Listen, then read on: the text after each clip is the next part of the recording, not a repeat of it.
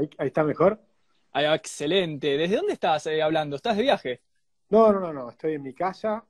Ah, me, dijo que me dijeron que estabas de viaje. ¿Puede ser o vos me dijiste estoy de viaje? Me estoy tomando un avión. Estuve de viaje, pero ya volví hace 10 días. Ah, bien, bien. ¿Por dónde viste? Los primeros tres de día fue un shock porque estuve, vengo de, estuve en Estados Unidos. Estuve en, Miami, eh, después fui a Chicago, Nueva York y Boston. Bien. ¿Laburo o recreo?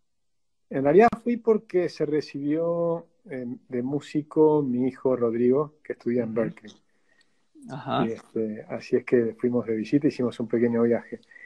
Y este, pero la verdad que es extraordinario, es una, es una polenta fenomenal. Todo lo que tenemos para aprender de Estados Unidos, acá se los pasan criticando a los americanos, en lugar de ver cuáles son las cosas eh, maravillosas que han hecho y tratar de imitarlas, ¿no? Porque es un, es un ejemplo en, muchas, muchas cuestiones, lo cual no significa que no tenga problemas. Como todos los países, eh, tiene infinidad de problemas, pero los van solucionando y tiene un espíritu emprendedor, una, una creatividad, una colaboración en la creatividad y en el que te genera una economía innovadora que es extraordinaria. ¿no? Basta ver las ciudades, los rascacielos, la historia de los rascacielos, cuando empezaron a hacerlos, cuando todo el resto del mundo todavía no existía. ¿no? y, y la verdad que la cantidad de cosas que tiene para, para mostrar al mundo es, es impresionante. Sabes que, bueno, ahora, ahora vamos a charlar un poco, me, me, tiraste acá ya para un ping-pong, o sea, vos me hablás y mi cabeza genera preguntas, ¿viste? Entonces, pero antes te quiero presentar, eh, bueno, Agustín Echevarne, te busqué, te, te, te googleé, eh, miembro del Instituto de Ética y Economía Política de la Academia Nacional de Ciencias Morales y Políticas, eh, director general de la Fundación Libertad y Progreso, bueno, fuiste ejecutivo de Techín, fundador de el, ¿es un partido Ciudadanos por el Cambio? O sea, ¿lo llamarías partido o es también una fundación? No, no, eso es una, eh, fue una fundación. Sí, empezamos, el origen fue una ONG que creamos en el 2001 que se llamaba Democracia Directa. Con unos amigos juntamos, eh, me acuerdo, 50 mil dólares, hicimos una página web que hoy te la haría un chico por 500 por nada. claro. La, la, la CES pero bueno, en aquel momento invertimos para hacerlo con la idea de acercar la política a la gente, o sea, que la gente pueda participar y demás. Después nos fusionamos con 16 grupos y, ONGs y demás, eh, y, le cambiamos el nombre y se llamó Ciudadanos por el Cambio. Y el primer proyecto que hicimos fue tratar de eliminar la lista sábana. Juntamos 500.000 firmas en la calle y la gente nos decía, eliminemos a los políticos directamente, no a la sábana. Era la época de que se vayan todos. Mm. Y decíamos, mirá, Está el que se vayan todos precisamente porque tenemos lista sábana, entonces entra cualquiera al Congreso, en lugar de tener un sistema donde la gente se sienta bien representada. Y si no te gusta tu representante, no lo votás más. En cambio acá, por ahí no te gustan tus representantes, y resulta que cuando volvés a votar, vuelven a aparecer los mismos, porque simplemente no salen más como número uno, y lo bajan a número cuatro, a número cinco, a número siete, pero siguen entrando una cantidad indeseables al Congreso, ¿no? ¿Sabes que Te quería hacer una pregunta con respecto a esto porque he escuchado, bueno, primero te quería hacer una pregunta entre liberalismo y libertarismo para la gente que te está conociendo, para la gente que, quiere leer tu libro, digamos, pero antes que eso, porque esta la tengo acá en la cabeza hace mucho tiempo y te tengo acá enfrente, em, cuando, cuando nos quejamos de la casta política, ¿no? O del corporativismo político, ¿qué significa? Que si, por ejemplo, entraran liberales a la política, ¿no serían políticos? ¿No sería una forma también de ser político, aunque se sea de una rama liberal o libertaria? No, sí, por supuesto. Yo no estoy en contra de la política. Esto, de hecho, eh, Platón decía que el problema de no entrar en política es que vas a terminar siendo, eh, van a tomar las decisiones otras personas por vos mismo. Los tiranos, claro. Claro, es una, es una necesidad entrar en la política y te diría, es un costo. Para un liberal entrar en la política es un costo, no es una... no, conozco ningún liberal que entre a la política para hacer plata. Todo lo contrario.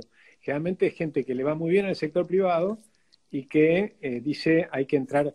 Era un viejo debate filosófico entre los estoicos y los hedonistas.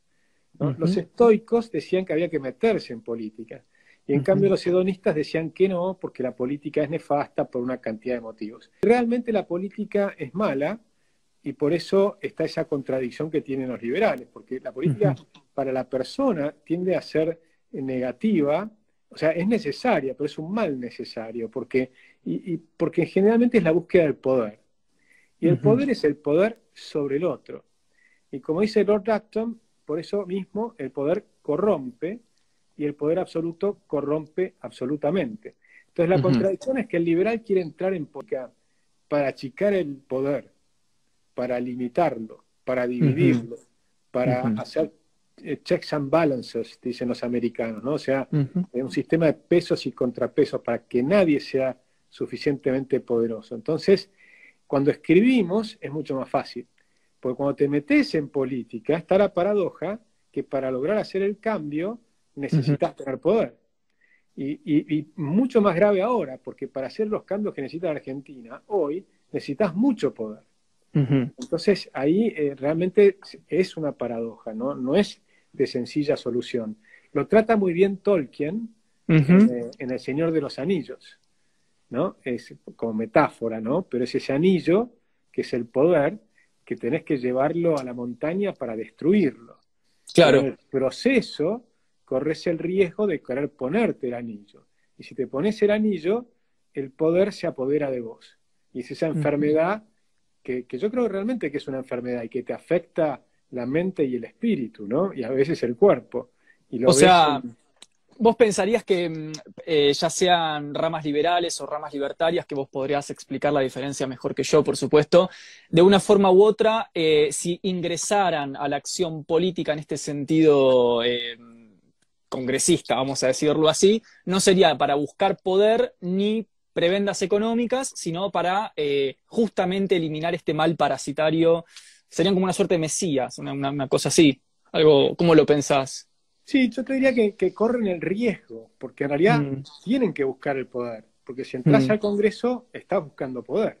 Es el poder de sancionar las leyes. Es decir, que no es que no están buscando el poder, sino que tienen que buscar el poder para limitarlo, o sea, para autolimitarse después. O sea, si, si, los liberales llegaran a dominar el Congreso, debieran, por ejemplo, eliminar todas las prebendas que tienen los, congresistas. Entonces deberían actuar contra sí mismos deberían suspender, por ejemplo, todos los que sean ad honorem, eh, todos los, cargos de, por ejemplo, asesores y demás. Porque de hecho, todos los que te asesoran para hacer una ley te lo hacen gratis. O sea, si yo necesito hacer una ley, voy a buscar abogados que son los mejores del país, que me cobrarían, si, si les tengo que pagar, serían sueldos altísimos. Y por supuesto no los puedes contratar full time porque sería imposible.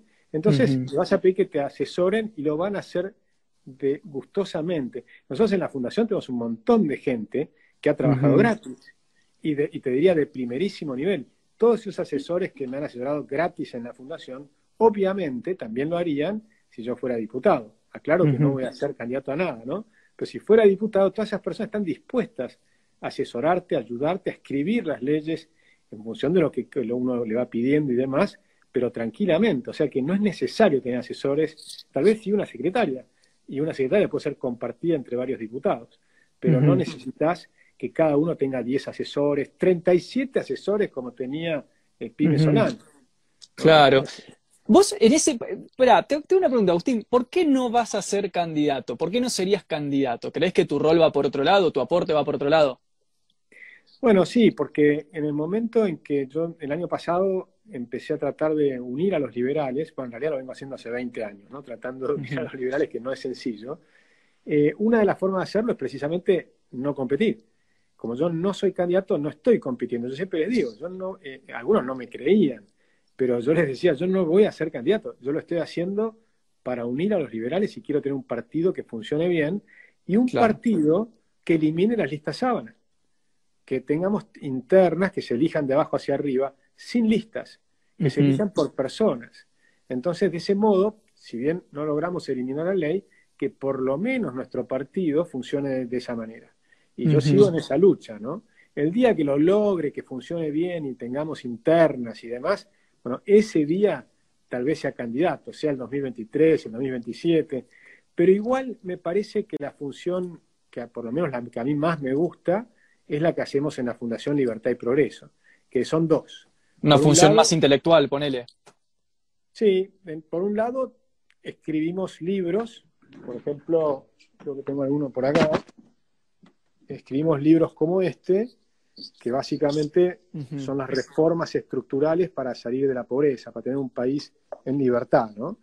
Y, por supuesto no es solo el libro, sino que es todo lo que significa que sea conocido y debatirlos, o sea, llevar a los diputados, a los congresistas, a los think tanks, a pensar que el de Macri, al, al LEM, que es el de, ¿cómo se llama?, el de, los radicales, al, Centro de Estudios de Encuentro Republicano, que son los peronistas republicanos, o al Hannah Arendt, que es el de Edita Carrió. Es decir, nuestra idea es llevar las propuestas al debate.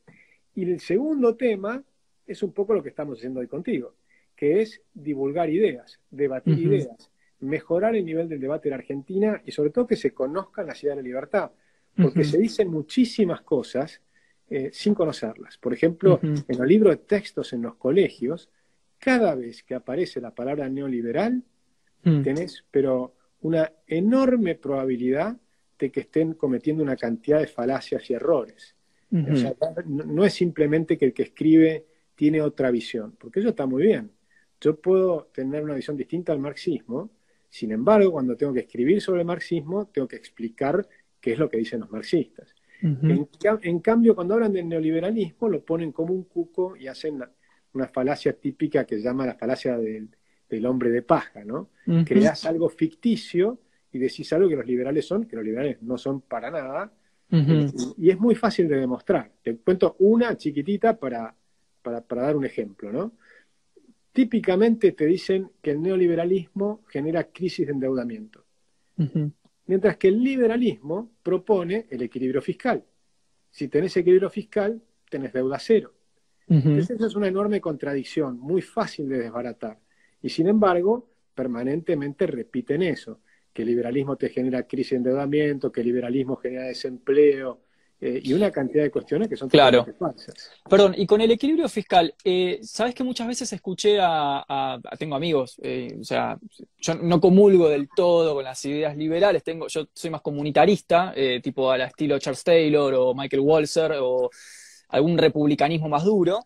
Pero, pero mm, tengo amigos, por ejemplo, liberales, ¿no? Que me hablan de la balanza de pagos o el equilibrio fiscal, y yo les pregunto, bueno, pero ¿qué pasa, por ejemplo, o cómo pensarías vos, Aus, eh, políticas asistencialistas eh, o inversión en instituciones públicas? ¿Lo pensarías como un gasto en ese equilibrio fiscal o lo pensarías como una inversión? Es un gasto.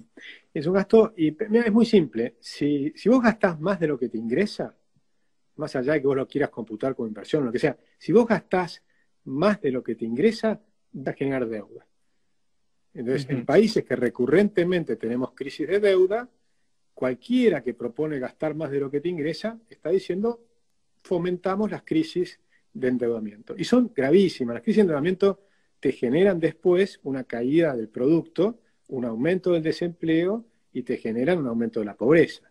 ¿Y, Claro, ¿y qué harías con esas personas, por ejemplo, con las personas que hoy reciben un subsidio, una asistencia? ¿Cómo resolveríamos el problema de esa miseria dentro de una estructura liberal? Bueno, es que en realidad lo que funciona para reducir eh, todos esos problemas es justamente la libertad. Fíjate que lo, más interesante cuando nosotros proponemos estas ideas son precisamente para eliminar la pobreza. Eh, son, son, son las ideas que eliminan la pobreza.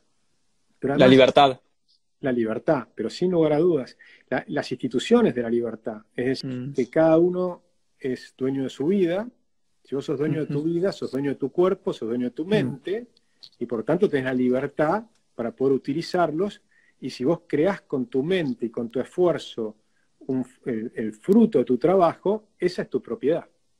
Entonces, en un esquema libre que asegure que vos tenés eh, la seguridad sobre tu vida y sobre tu propiedad, porque es lo que vos produjiste con tu trabajo, bueno, esos sistemas generan una colaboración, una cooperación entre, pero libre entre las personas, que se produce un, pero inmenso desarrollo de la creatividad, de la innovación y de la, y de la productividad. Y ahí tenés el salto fenomenal de los últimos 200 años en la productividad de los países libres, y en todos esos países se eliminó la pobreza. No es el asistencialismo lo que elimina la pobreza. Mm. De hecho, el asistencialismo lo que hace es que perdure para siempre la pobreza. Es exactamente al revés. El asistencialismo no sirve para sacar a la gente de la pobreza. Mm. Yo comparto eso de que el asistencialismo incluso hasta puede terminar siendo parasitario, eh, en el sentido de no fomentar quizás un verdadero desarrollo, del trabajo, eh, pero también pienso que, por ejemplo, citando a Ronald Dworkin, ¿no? un gran liberal de, principios, de mediados del siglo XX, contemporáneo con John Rawls, por ejemplo, vos lo debes conocer porque son autores liberales para la izquierda, pero bueno, se, definían liberales. Eh, Ronald Dworkin dice que la libertad sin igualdad de oportunidades es una abstracción. ¿Qué opinas de, la, de hablar de la libertad si no hay igualdad de oportunidades iniciales? ¿Cómo resolverías ese problema? En realidad, jamás va a haber igualdad de oportunidades iniciales. Porque si vos tenés una persona que es ciega y uno que tiene eh, las dos córneas, no le vas a arrancar la córnea a uno para dársela al otro. Por lo tanto, desigualdades hay siempre. Eh, eh, es imposible. Lo que vos puedes tener es, yo prefiero hablar de multiplicar las oportunidades. Eh, las sociedades que respetan estos principios son las que multiplican las oportunidades. Creo que una tendencia a igualar las oportunidades a través de, por ejemplo, la educación, eh, capaz que justamente el error es en hablar de igualar oportunidades. Porque si vos decís, yo quiero la educación y a través de la educación voy a multiplicar las oportunidades como proponía Sarmiento, entonces eh, claramente el Sarmiento del siglo XIX que proponía todo eso mm, era un tipo fantástico y está dentro del liberalismo. Eh, vos me habías preguntado antes la diferencia con los libertarios. Los libertarios no aceptan eso, ni siquiera en la educación. Porque el libertario, y yo soy libertario desde el punto de vista filosófico, no desde el punto de vista en, eh, político, porque creo que hoy no están dadas las condiciones para, para un mundo libertario. ¿no? Creo que puede ser que dentro de 500 años sí, pero requiere que los seres humanos nos elevemos a una etapa superior. Por ahora, el, liberalismo clásico, que es el que yo sigo, si querés, el de Alberdi, de alguna manera acepta un Estado mínimo, un Estado eficiente, pequeño, con bajos impuestos, pero que te asegure la defensa, la justicia, la seguridad, ¿no? Y, que, y, también la salud pública, por ejemplo, en, en, todo ese periodo liberal es que nació las condiciones de higiene de las ciudades, la, recolección de basuras, hay una cantidad de cosas que pueden ser privadas, pero que requieren tener ciertas normas, por ejemplo, para que no ensucies los ríos, para, una para que no compliques la vida de los demás. O sea, todas son las externalidades negativas. Hay una función. Y también podría haber, y esto también es un debate, un tema con la educación. En el caso nuestro, hoy en concreto, nosotros lo que proponemos es ir a los vouchers, es decir, que el Estado pueda financiar la educación para los que no pueden eh, financiar a sus hijos una educación de excelencia, pero los padres siguen siendo responsables de esa educación en primera instancia y pueden elegir en qué lugar darla, sea en, un lugar estatal o privado. Y eso va a mejorar mucho la educación y vas a mejorar mucho la posibilidad que tenés de, ahí de igualar oportunidades. De nuevo, nunca vamos a tener iguales oportunidades, pero vas a tener una tendencia hacia igualar las oportunidades. En ese sentido, creo que puede haber un rol eh, ¿no? siempre subsidiario, claro. decir, que primero el responsable es, es, son las familias, los padres, después, si querés, sería la ciudad, después las provincias y en última instancia el Estado Nacional. Por ejemplo, yo creo que no tiene que haber un Ministerio de Educación a nivel nacional. Creo que es un error. Creo que la educación tiene que ser libre, como, como dice nuestra Constitución, que tenés derecho a enseñar y aprender en libertad. Eso implica que no tiene que haber una currícula estatal, ¿no? Y mucho menos un sistema de adoctrinamiento estatal como hay hoy en día. Pero eso, eso no te parece que sería como pedir eh, como una especie de anarquismo teórico, básicamente, que es más, puedo no ir a la escuela, que cada uno aprenda lo que quiera. Ah, yo creo en el homeschooling también, por supuesto que puedas aprender desde tu casa. Yo, yo no creo en que te puedan forzar a ir a una institución durante 12 años. Yo creo que eso no debiera ser así, creo que debería haber mucho más libertad. Que, que una cosa es que te lo permitan y, una, y también incluso que a través de esta, yo lo llamo la tarjeta Educar, ¿no? Te dan una tarjeta y con esa tarjeta puedes pagar la educación en cualquier institución. Entonces, eso es fomentar la educación. Pero cuando el Estado se arroga el derecho de fijar los contenidos, de qué es lo que tiene que aprender cada una de las personas, que tenés el enorme riesgo de ir hacia el pensamiento único, al pensamiento hecho por una élite que supone que es mejor que los demás. Bueno, pero eso empieza con Sarmiento, que recién lo defendiste, justamente. No, porque Sarmiento, fíjate que él trae el modelo de, Estados Unidos. Y en Estados Unidos la educación era de abajo hacia arriba. Entonces, eh, típicamente los ves en las películas, ¿no? Llegaban a un mm. pueblo y las propias personas del pueblo hacen una casa y contratan una maestra. E importan la maestra tal vez que viene de, los centros urbanos y qué sé yo, y van llegando. Pero son las familias las que desarrollan la educación, las escuelas. En el caso de Sarmiento, lo que él decía, bueno, tenemos que, como las familias no lo están haciendo, lo que decía es hay que, hay que impulsarlos, pero siempre pensando que eh, son las familias las que son las responsables. Por supuesto es cierto, Sarmiento trajo las maestras de Estados Unidos precisamente. Fíjate que él importó maestras que ya venían con esta concepción, ¿no? solo que lo hizo a través del Estado. Y eso mismo te generó el problema, porque en los años de Sarmiento, la educación pública en Argentina tenía un mm. concepto muy importante. Enseñaban que la soberanía era del individuo, o sea, que cada persona es soberana de sí mismo, que hoy parece como obvio y no es obvio. Y era mucho menos obvio en esa época que muy poquitos años antes había estado la guerra civil en Estados Unidos, ¿no? Todavía había esclavitud. Claro. Todavía esclavitud en, Brasil hasta 1890 y en gran parte del mundo hasta muchos mm. años después. Y suponete que pienso en este esquema de homeschooling que estás diciendo, a, mí lo que me hace como un poco de ruido es pensar, bueno, ¿cómo formarías una cierta cosmovisión general que no sé, que el día de mañana te permita, te permita tener, por ejemplo, un sector de trabajadores que más o menos todos respondan a un mismo tipo de conocimiento eh, profesional, no sé, digo, eh, más allá ah, de eso... yo no creo que tengan que tener un mismo tipo de conocimiento todas las personas, para nada, al contrario. Creo que la pero tampoco tiene que tener una cosmovisión igual, porque de hecho no la tenemos. Y podés convivir perfectamente igual. Lo único que sí tenemos que tener es el concepto de la libertad, que básicamente es el respeto a los derechos de los demás. Entonces, si los demás respetan tus derechos, vos sos libre, porque los derechos son a la vida, la libertad y la propiedad privada. Ahora vos tenés que respetar a los demás también. Eso es lo que mm. te permite que cada uno, pensando diferente y teniendo diferentes habilidades y diferentes conocimientos, podamos cooperar en libertad, respetándonos mutuamente. Fíjate que te estaba diciendo, lo que cambió fue en, en 1908, cuando la educación pública y después también la privada, en la pedagogía tacharon para siempre la soberanía del individuo y empezaron a hablar de soberanía nacional. Es decir, pusieron a la nación por arriba del individuo. Eso es un cambio filosófico enorme, porque a partir de ahí nacen todos los nacionalismos extremos, los colectivismos, te diría para ser más preciso, ¿no? Sean de derecha o de izquierda, sea el fascismo o sea el comunismo, o sea el nazismo, o sea, son todos elementos eh, parecidos, muy parecidos en el fondo, porque son todos colectivismos. Mientras cuando vos reconocés la soberanía de los individuos, ¿no? Reconocés que cada persona es dueña de sí mismo, entonces hay un límite a lo que hace el Estado. Pero perdón, los Estados Unidos son recontranacionalistas.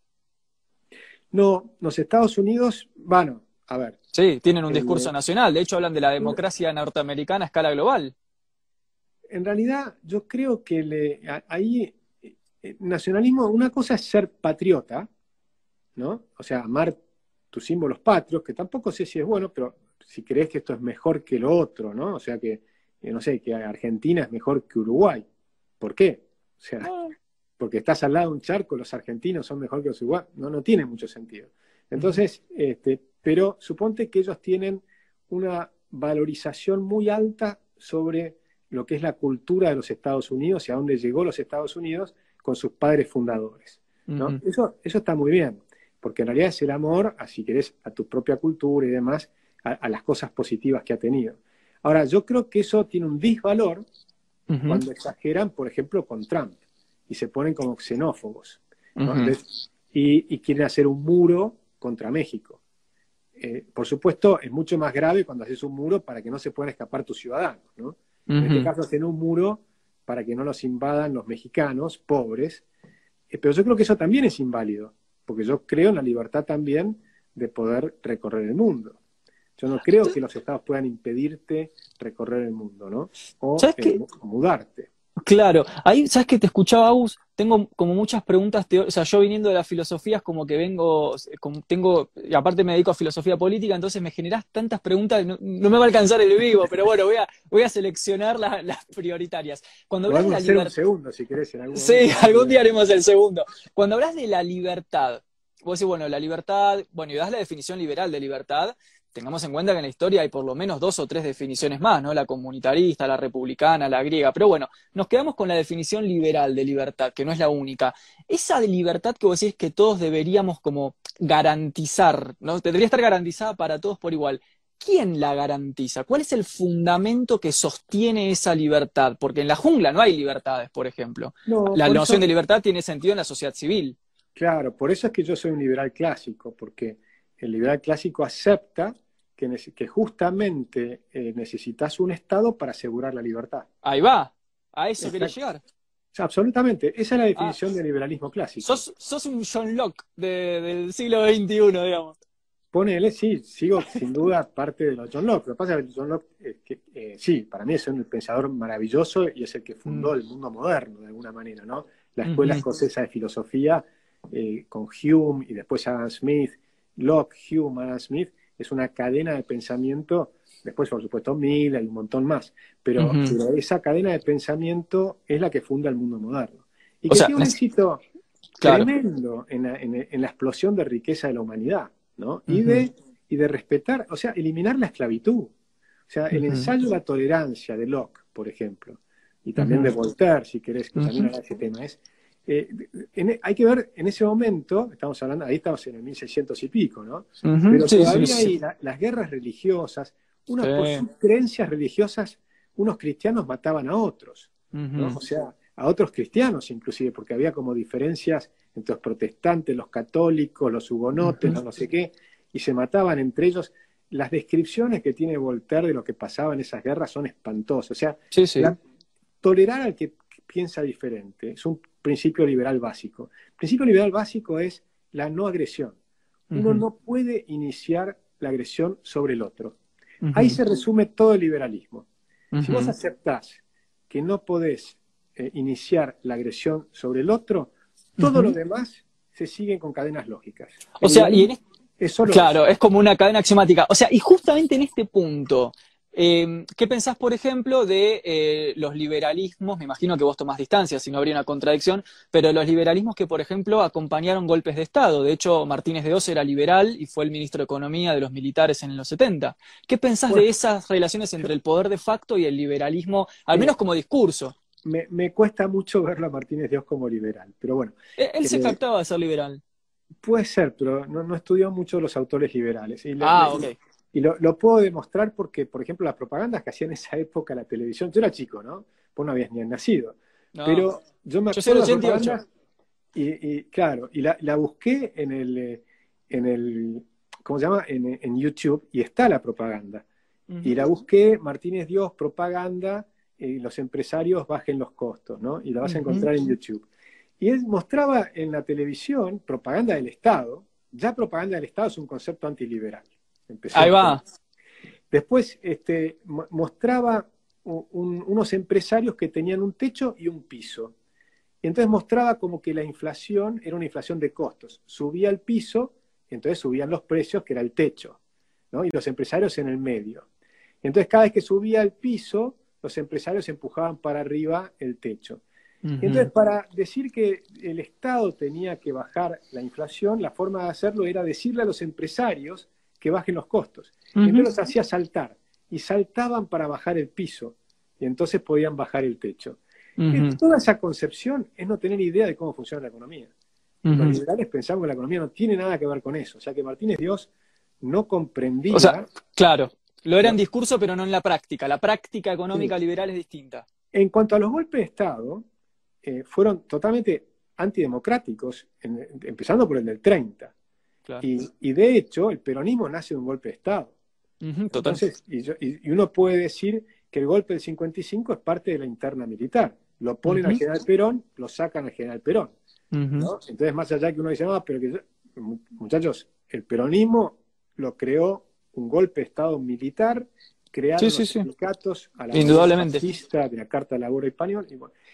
en el caso, un golpe militar solamente podría ser, entre comillas, justificado contra una tiranía. Pero, por ejemplo, jamás contra Ilia. ¿Cómo vas a justificar un golpe de Estado contra un presidente democrático? Más allá de que estaba proscrito el peronismo, puede discutir eso. En todo caso, eh, que las próximas elecciones no esté proscrito el peronismo. Entiendo. pero claramente, no. de hecho, Alzogaray no apoyó el golpe de Estado. Fue, fíjate, el liberalismo, el, más alto representante del liberalismo en esa época era Alzogaray. Y fue de los poquísimos que estaba en contra del golpe de Estado del 76. hasta el Partido Comunista estuvo a favor del golpe de Estado. Los radicales dijeron, existen soluciones, pero yo no las tengo, así que no, le, la política no tenía solución para las bombas que ponían todos los días los montoneros y los terroristas. Entonces le, dejaba el paso a los militares porque decían, nosotros no tenemos la solución. Y los propios peronistas estaban viendo que no sabían qué hacer con el desastre que habían armado. Con lo cual casi que estaba todo el mundo, yo me acuerdo, era muy chico, en el colectivo se hablaba del golpe de Estado.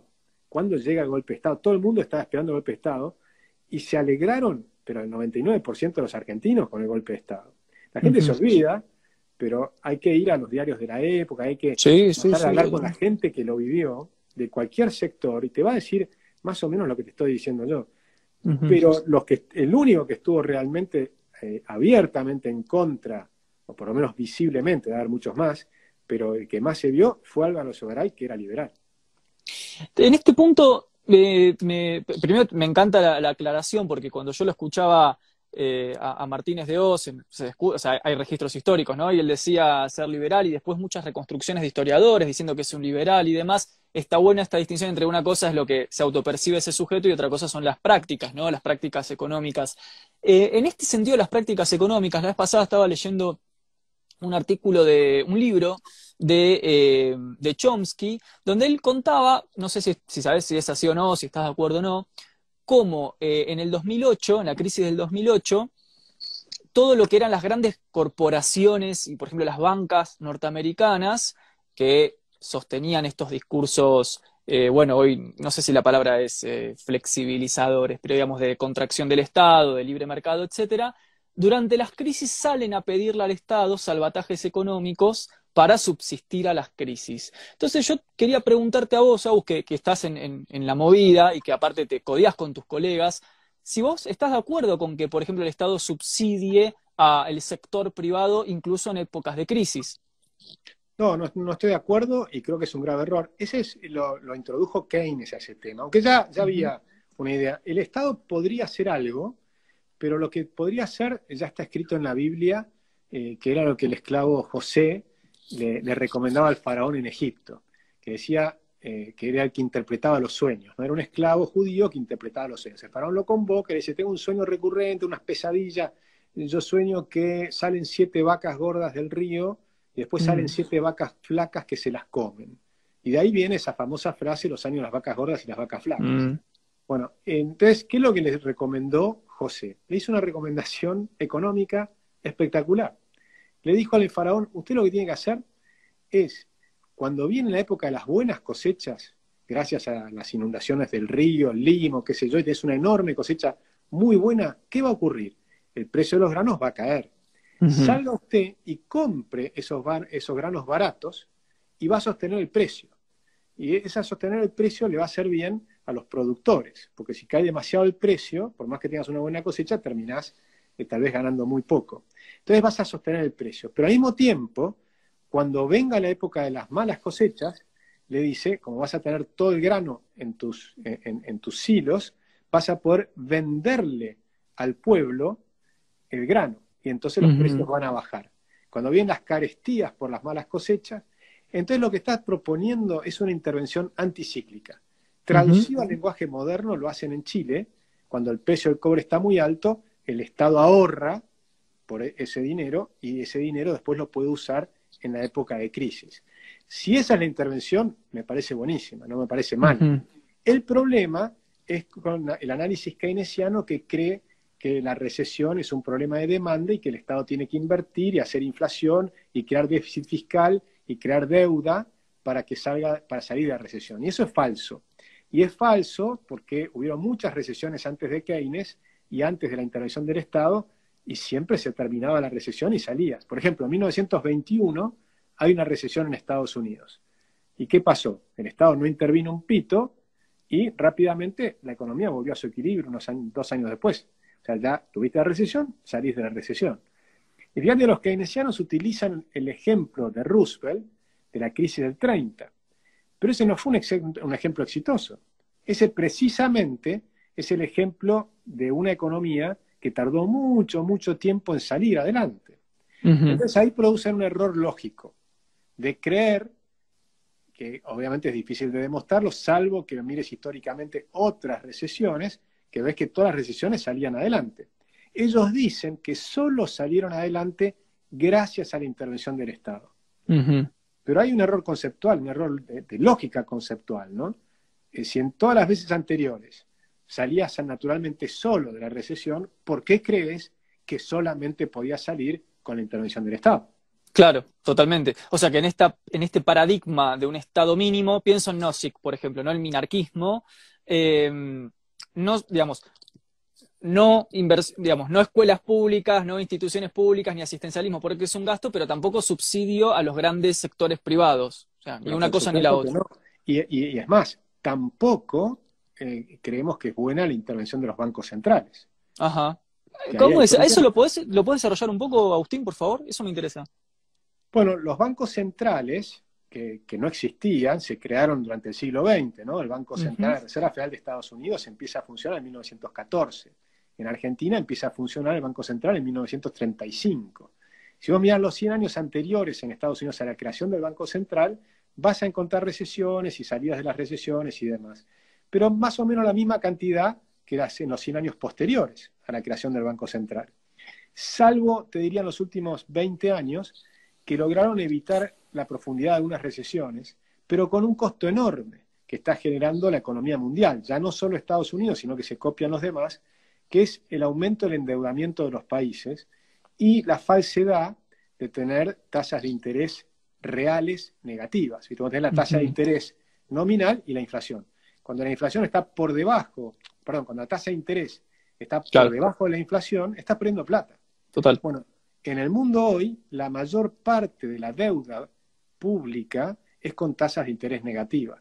Y la mayor parte de las inversiones privadas en títulos, en, bonos y demás, o si pones eh, tus depósitos en el banco, lo que sea, son con tasas de interés negativas. O sea que las personas que tienen dólares o euros pierden plata.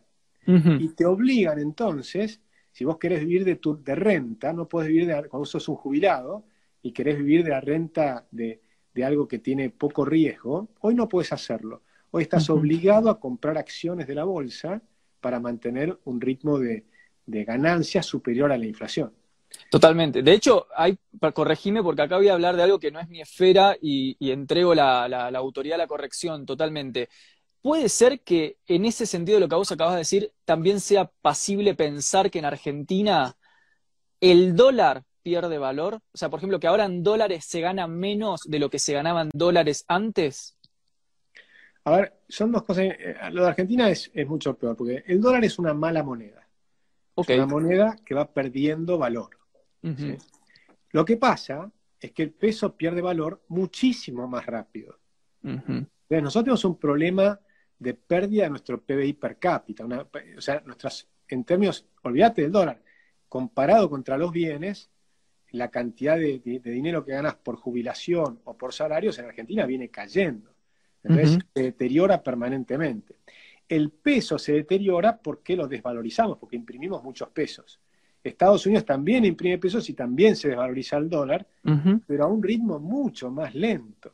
Claro. Ahora está en un momento pésimo y subió 6% la inflación interanual, pero como un caso extraordinario por el tema del COVID y todo lo demás, por la enorme inyección monetaria que metieron y de, y de cantidad de dinero, que yo estoy en contra, pero digamos, es un debate en un nivel que no tiene nada que ver con el nivel argentino. Bueno, eso te lo iba a decir. Hace dos meses atrás metieron creo que un billón de dólares, inyectaron en el mercado interno los Estados Unidos.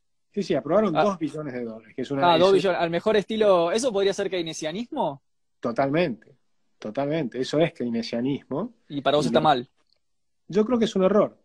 Creo que es un error. Lo comprendo. Comprendo que en un año súper complicado como el que tuvimos por la pandemia y con muy malas medidas también por el tema de la salud que se tomaron en muchos países, otros no, porque otros lograron frenar el tema sin cerrar la economía. Claro. incluso en Estados Unidos, algunos estados cerraron más que otros, hubo muchas formas diferentes. Pero los que más cerraron, más sufrieron y, después tenían que, y, tuvieron que intervenir o intervinieron, había muchas presiones para intervenir para eh, que no quiebren tantas empresas y demás. Y ahí es donde gastaron un montón de dinero. Y también hicieron una inyección monetaria, o sea, hicieron política monetaria y fiscal. Ahora, una cosa es hacer, eh, es ese debate y mucho peor es lo que hacemos nosotros. Porque en Argentina, aún en expansión, también aumentamos el gasto público. Por ejemplo, en Néstor Kirchner le tocaron unos años de enorme expansión económica, con la soja en 600, unos años, años muy buenos, y aumentaba el gasto público, y aumentaba los planes sociales, y aumentaba las pensiones por todo tipo. ¿Y para vos qué habría que haber hecho en ese punto tan singular que atravesó la Argentina a principios de los 2000, Agustín? Bueno, todo lo contrario, el propio eh, Néstor Kirchner, si, o el kirchnerismo en general, si hubiese administrado más o menos bien, la Argentina hubiera sido, pero un, un viento de cola extraordinario. Tendría, habría, que haber sido el momento donde más crezca el sector privado. O sea, tendría que haber tenido un sector privado con un boom espectacular y entonces tenías que haber reducido los planes sociales. ¿Cómo es posible que vos tenías en la crisis del 2001, 2002, 2003, esos años eh, que fueron muy duros, llegaste a tener un millón y medio de planes sociales? Lo lógico es que en la expansión bajes a cero o casi cero o sea, ¿el problema era solo los planes? ¿No, ¿No pensás que hay otras variables además de los planes sociales? No, los planes sociales, a ver, lo que estoy diciendo es que el problema, suponte que vos tenías unos planes sociales por la recesión en ese momento, pero el plan social lo puedes asimilar a lo que es en otros países el seguro de desempleo. Claro. el seguro de desempleo tiene un tiempo, te lo dan por seis meses y salí a buscar laburo. O sea, comprendo que estemos en un momento, en un momento difícil, en un momento de la recesión, y entonces vos ayudás a las personas desempleadas dándoles un subsidio durante seis meses. Pero fíjate que acá la lógica era totalmente distinta.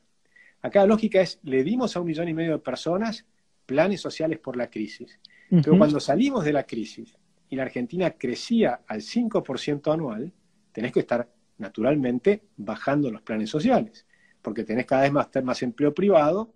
Y entonces, ¿pero qué hicieron? Hicieron lo contrario, aumentaron los planes sociales. Entonces lo que hicieron fue aprovechar el boom de la soja para sacarle el dinero al campo y aprovechar ese dinero para comprar votos políticos regalando plata.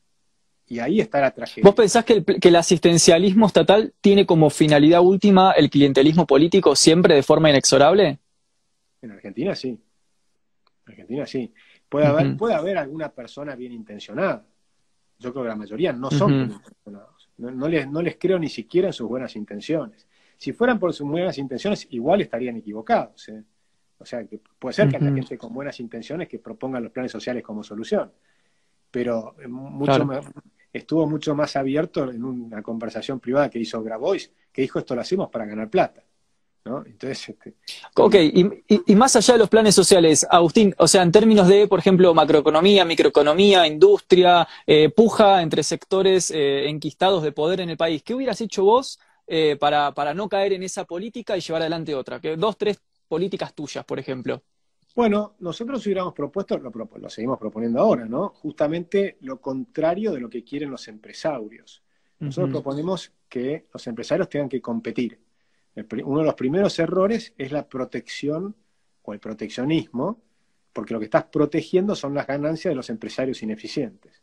En cambio, si vos abrís la economía y los obligás a competir con todos los productos chinos y de todas partes del mundo, te asegurás que el salario del obrero, eh, el obrero pueda comprar los mejores productos del mundo al mejor precio posible.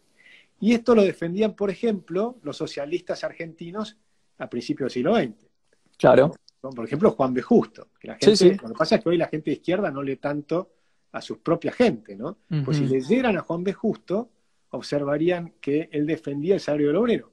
Por lo tanto, estaba en contra del Banco Central, estaba en contra de la creación del Banco Central estaba en contra, por supuesto, de cualquier idea keynesiana, estaba en contra de la intervención del Estado en la economía y estaba en contra eh, del proteccionismo, estaba a favor del libre cambio. ¿Todo para ah, qué? Para ahí perdés la industria nacional, te quedas sin industria nacional básicamente igual, en ese, en ese marco, ¿no? No, al contrario, era el mejor marco para la industria nacional. Uno de los errores históricos de, nuestros, de varios de nuestros historiadores es eh, hablar del modelo agroexportador.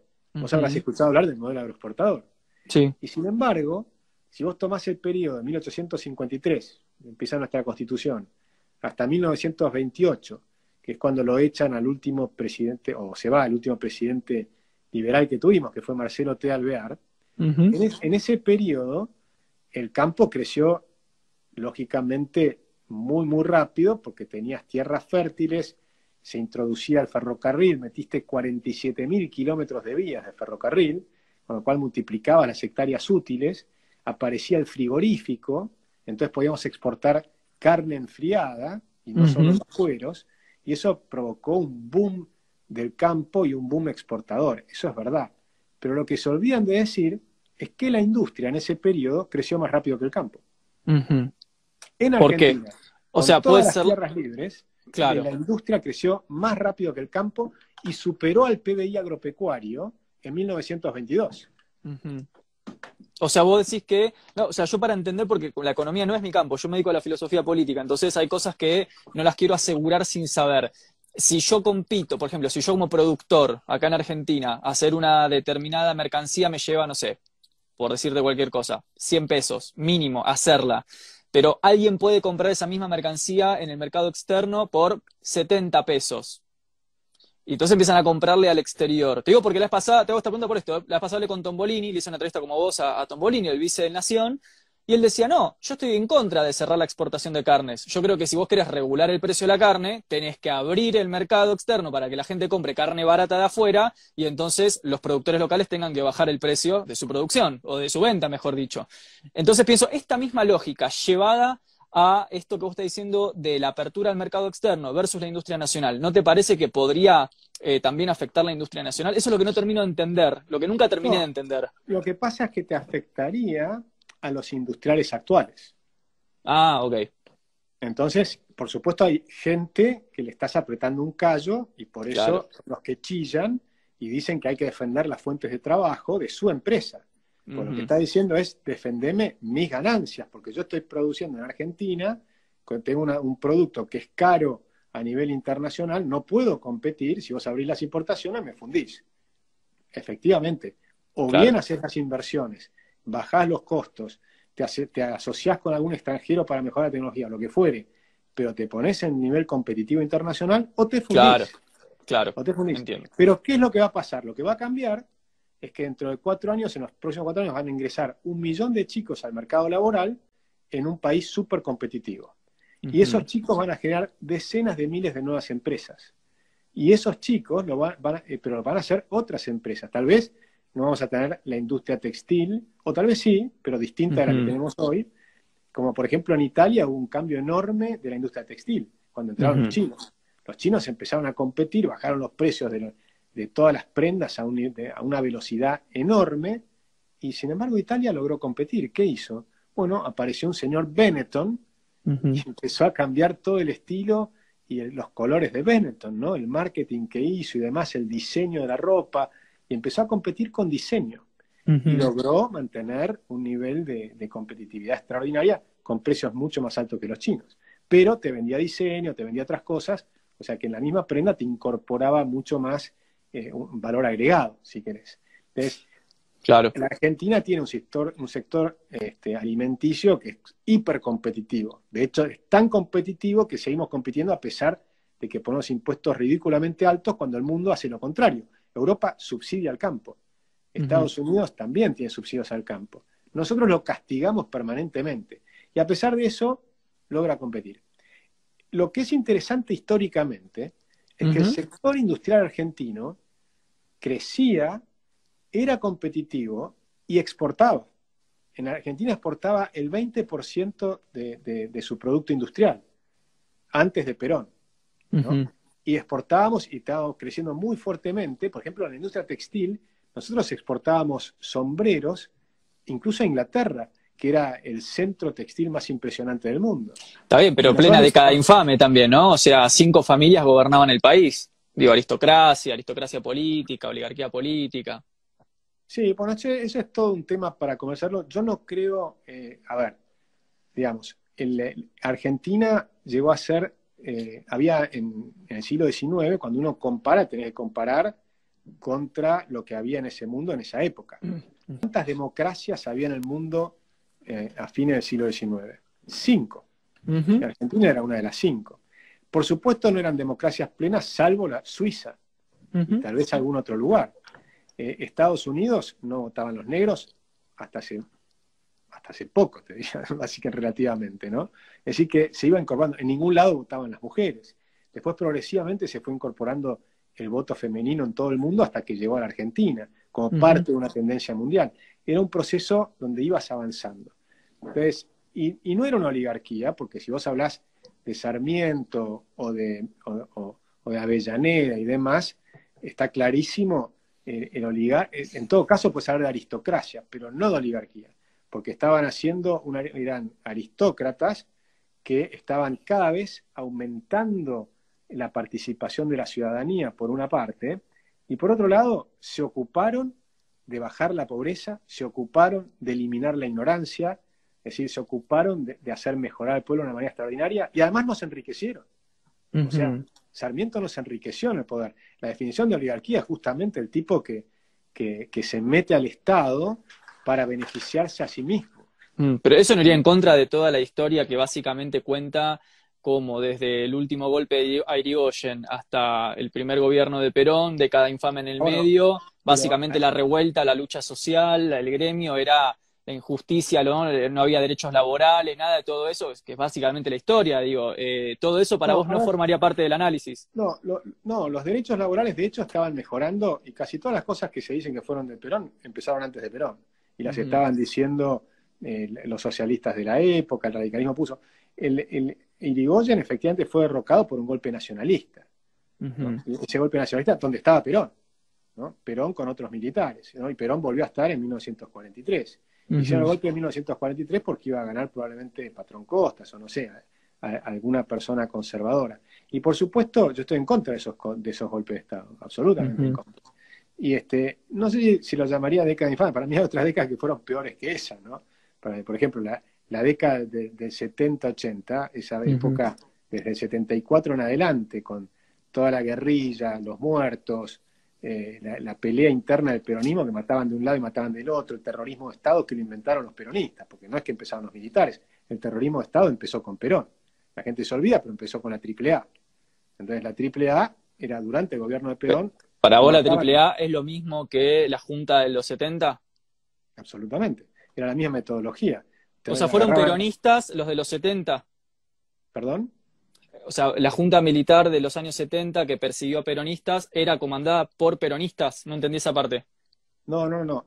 Antes del golpe militar empezó la AAA. Sí, sí, con López Rega, por supuesto. Sí, sí, sí. Pero claro, dentro fue el propio Perón. Ah, sí, la persecución. empezó la persecución y empezó la persecución ilegal. O sea, la, represión ilegal. Eh, lo que pasa es que se cuenta muy mal la historia de la Argentina.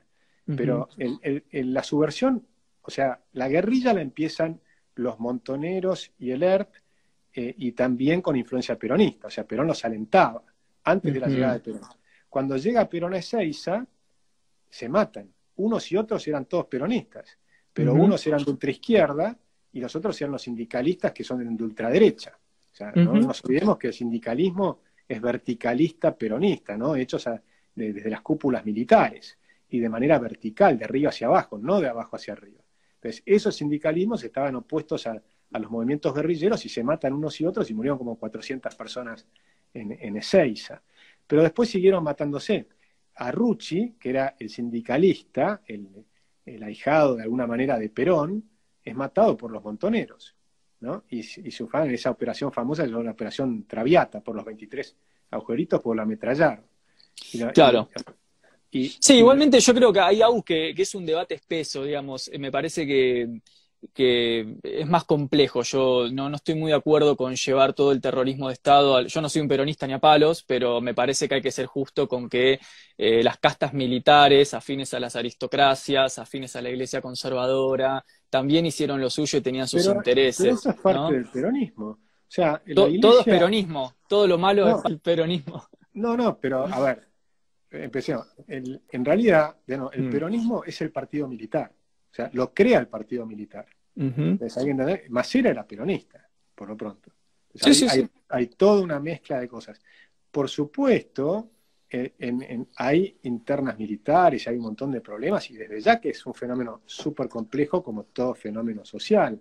Claro. Pero, pero si vos mirás cronológicamente, está bastante claro que lo que es la subversión empieza con el Montoneros y todos estos personajes, que van a Puerta de Hierro y demás y los alientan tanto Perón como desde Cuba. Por supuesto está todo el efecto cubano, todo lo que estaban haciendo en Angola, en un montón de lugares.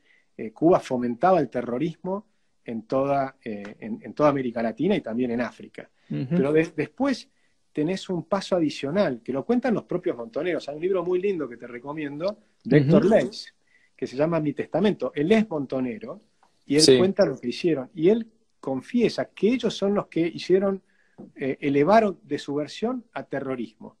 ¿Eso qué significa? La subversión es cuando haces guerra de guerrillas, ¿no? Y son guerras de guerrillas contra el ejército, y van y mataban a la gente en los, en los cuarteles, a los chicos de 18 años, qué sé yo. Pero ese es un nivel de, agresión.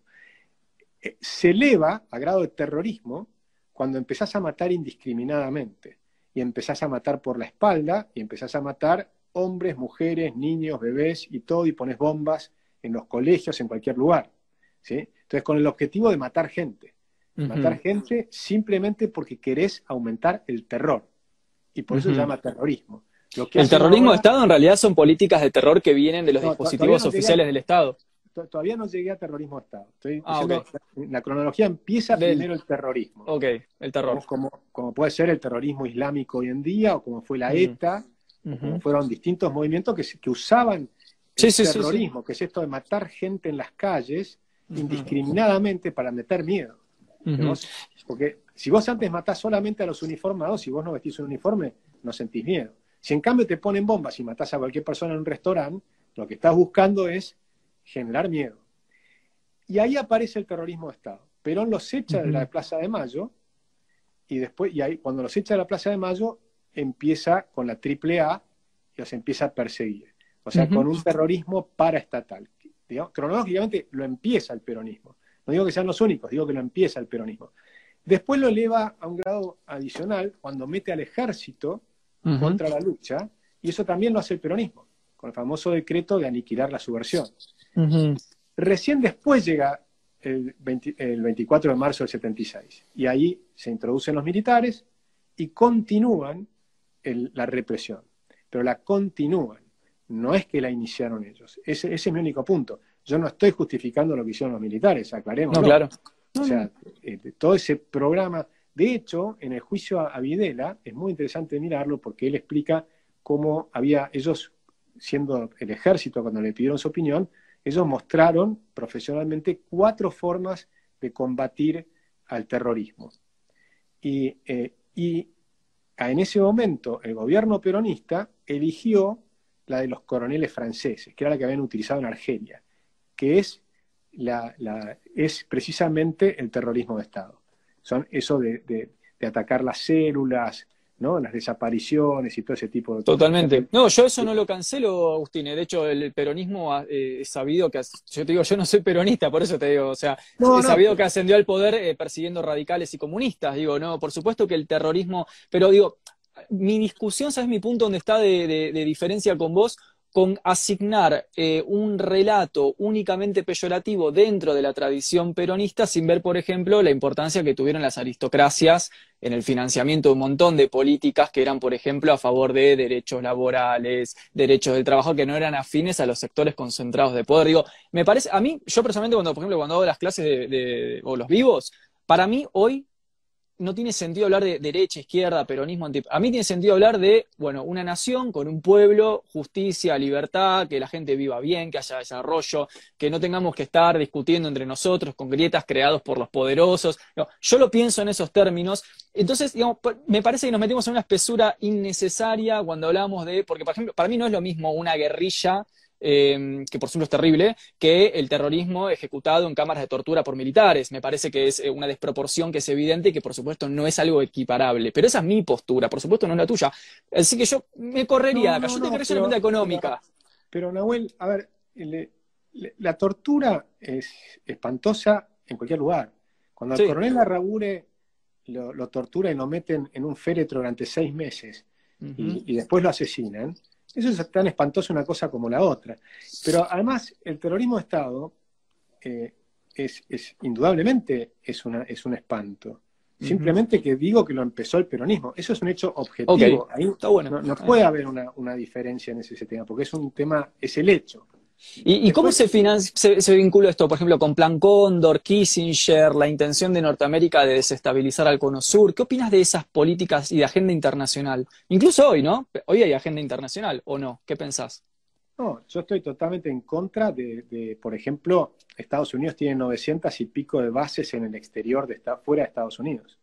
Para mí eso es un error. Es un error de los Estados Unidos y estoy totalmente en contra. Yo no creo en esas cosas. Creo, hay que ponerlo también en contexto, en, aquel momento en la Guerra Fría, cuando tenías una potencia que quería expandir el comunismo por el mundo. Entonces venías de una guerra, que era la Segunda Guerra Mundial, y después de la Segunda Guerra Mundial vino la Guerra de Corea y la de Vietnam. Eh, y esas guerras de Corea, bueno, ahí hay que ver cómo es un intento de frenar la expansión, que no funcionó por otra parte, ¿no? En Corea sí, porque se dividió en dos. Fíjate que Corea del Norte ese es un buen ejemplo. En Corea del Norte invadieron los chinos y pusieron el comunismo. Claro. Y en el sur, ¿no? Se metieron los americanos, lograron frenar el avance del, comunismo. Yo estoy seguro de los coreanos, hasta el día de hoy, los coreanos del sur, están felices de que los hayan salvado los, americanos. Porque de alguna manera dejaron de ser. Hoy sacás una foto de la península entera de Corea y vas a ver el norte todo oscuro, salvo Pyongyang, que tenés una luz fenomenal, y el sur lleno de luces. O sea, es el iluminismo contra las tinieblas. Entonces, en esa lucha del iluminismo contra las tinieblas comunistas, eh, eh, Estados Unidos hizo muchas cosas, muchas cosas buenas, pero también hizo exageraciones, no hay duda. En la guerra de Vietnam, los bombardeos, los napalm, cantidad de cosas que, además no funcionaron, porque además perdió en la guerra de Vietnam. Entonces también, viste que la, historia la escriben los que ganan, ¿no? O sea, si hubieran ganado, hubiera sido una cosa, pero perdieron. O sea, que no solo hicieron la guerra, murieron una cantidad de gente y además la perdieron. Totalmente. En el caso de Corea fue un empate y se dividió en dos, si querés, la península en dos. En el caso de América Latina, estaba por un lado Cuba mandando terrorismos a todos lados y por el otro lado, si querés, la embajada americana ayudando en algunos casos golpes de Estados y demás, ¿no? Como puede haber sido en Chile y Total. en otros lugares, ¿no? Totalmente.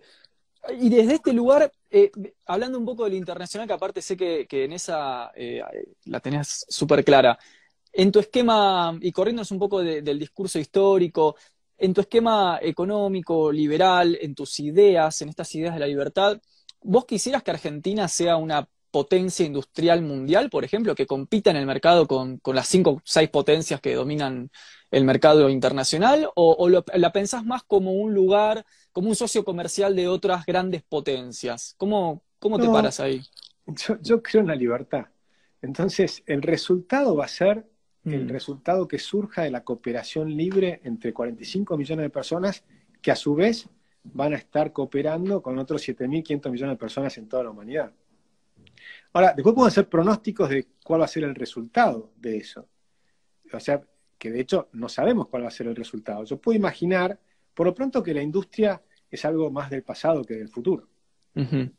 todos los que creen, por ejemplo, que hablan del empleo industrial, se olvidan que la industria está expulsando empleo, lo está reemplazando por robots. Con lo cual, lo que más está creciendo son los servicios. Por ejemplo, una película de Netflix tiene eh, más empleados que toda la industria argentina en Tierra del Fuego.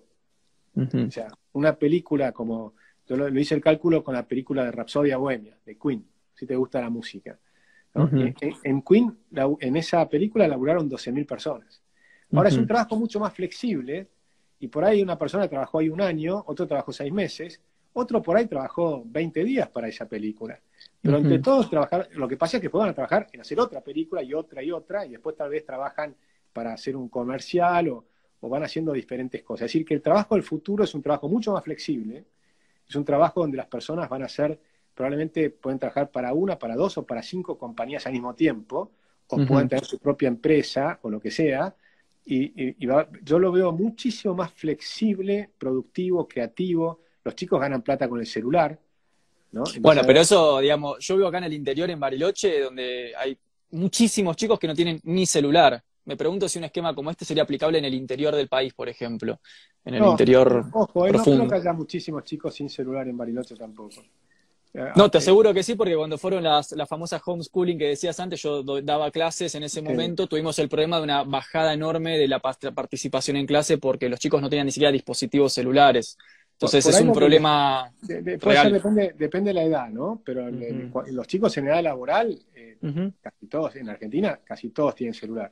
Podés estar hablando un 3%, un 5%, pero si vos mirás la cantidad de celulares que hay en Argentina, hay más de uno por habitante está bien, algunos tendrán más de uno, pero, pero en, general eh, hoy es, es, algo barato Y en todo caso se podría hacer algo con el marginal, con el porcentaje que no tenga. Pero más allá de eso... Es que no es un marginal, es un número amplio. Te digo porque tengo, tenemos, manejábamos las estadísticas. O sea, acá en el interior hay otra realidad. Por eso yo creo que Argentina no es un país federal. O sea, es como si cada provincia tuviera una realidad eh, muy diferente al porteñocentrismo, ¿no? A esta cosa logológica de la ciudad de Buenos Aires. y es, complicado, es jodido. después te voy a buscar los datos, le voy a pedir a, un amigo que tengo que está en el tema de, telefonía la penetración que tiene el, celular en Argentina. Pero es enorme, ¿eh? ha crecido, no tiene nada que ver con lo que era antes. Cuando las empresas. Sí, sí, penetró, claro. pero... Eh, hoy no tiene que ser muy. Hasta en África está creciendo. África tiene mil millones de celulares. África tiene mil millones de celulares. Por supuesto que faltarán algunos. Lo que más falta en todo caso no es el celular en sí, sino que es que hay algunas personas que no tienen internet. También. Que, ahí tenés un problema que, hay que solucionar, por supuesto. Hay un montón de cosas para solucionar. Pero de, todas maneras, lo que está creando en el, mundo es, eh, está creciendo muy, muy fuertemente eh, los empleos en los servicios, en, el entretenimiento, eh, en, lo que es la economía del conocimiento. Todo eso está creciendo a un ritmo pero fenomenal. Los chicos tienen que aprender inglés, tienen que aprender a manejar el programación y por supuesto tienen que tener un celular. y, con eso van a ganar plata. Entonces, yo no le veo un problema en eso. Y, creo que la, que la Argentina, el mundo está yendo hacia la abundancia, eh, a un ritmo muy rápido. La pobreza en el mundo está cayendo a un ritmo impresionante. ¿Abundancia o reconcentración, Agustín? ¿Cómo lo pensás eso? ¿Abundancia para quién? Es que no es cierto lo de la reconcentración. Eso es algo que ah, se, difunde permanentemente, pero que no, no, es correcto. Por ejemplo, eh, es verdad que hay 300 eh, personas que ganan muchísimo dinero, pero lo hacen creando riqueza. Eso es eh, la contrapartida de, por ejemplo, los millones de dólares que tienen, los billones de dólares que tiene Bill Gates y cada vez hay más gente que tiene computadoras.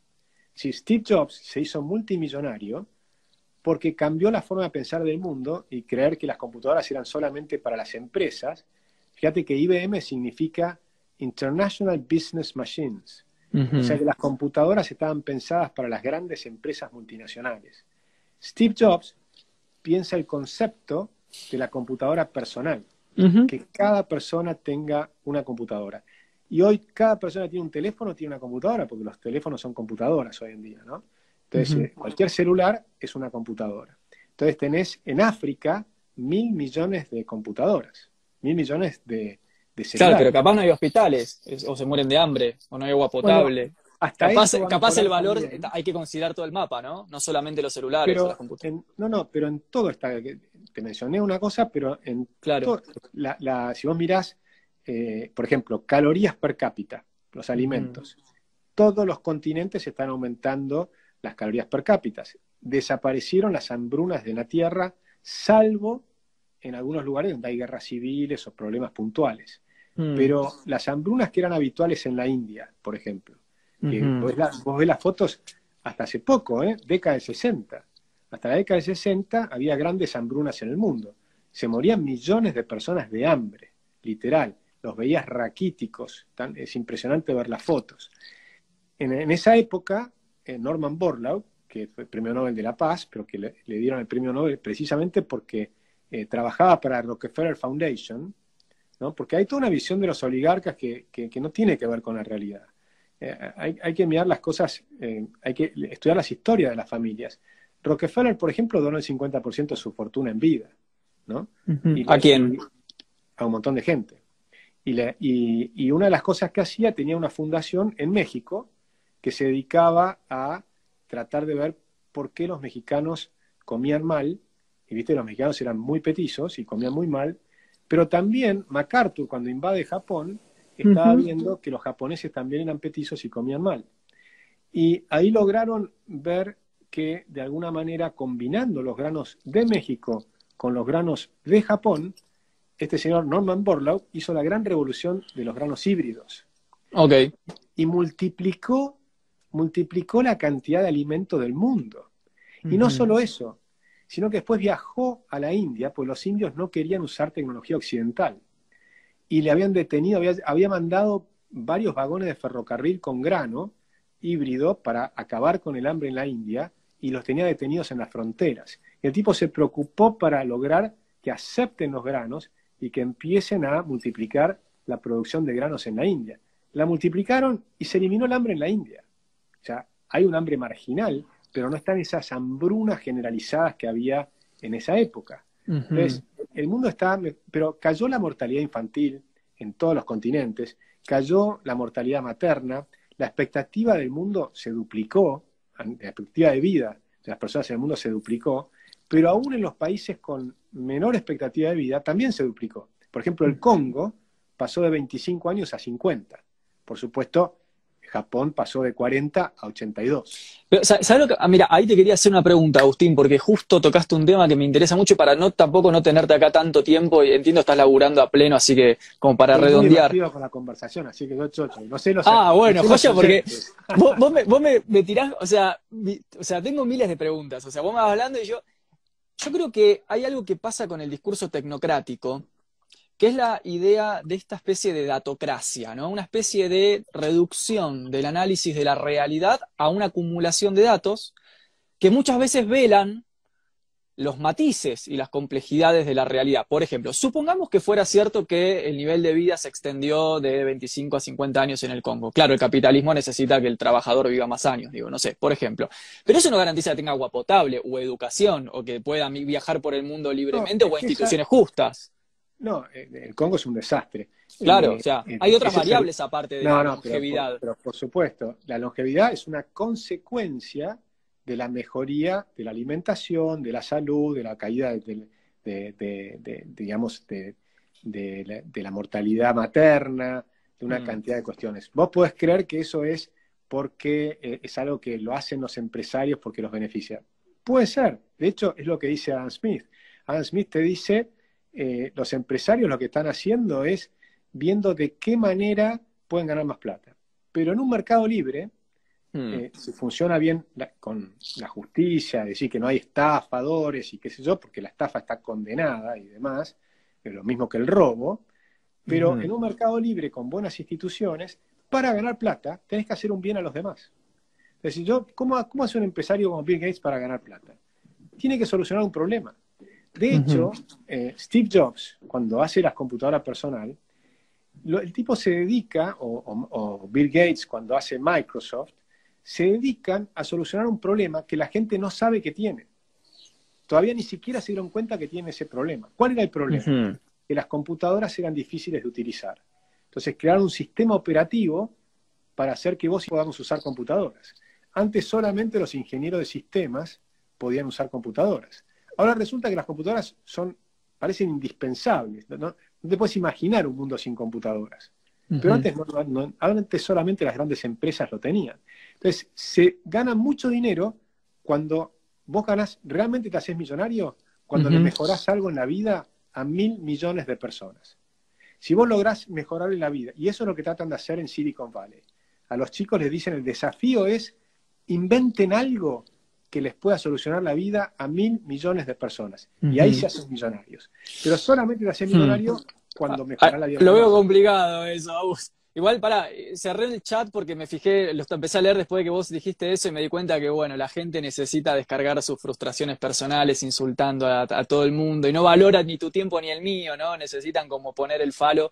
Entonces lo desactivé eh, en virtud de la inadecuación del público. Em, pero, ¿sabes que Te quería eh, primero agradecer tu tiempo, porque aunque tenemos posturas distintas, la verdad que que se pueda construir este, este diálogo, este consenso, está genial, así que te quiero reagradecer tu tiempo y tu, tu expertise porque, para, explicar tus ideas.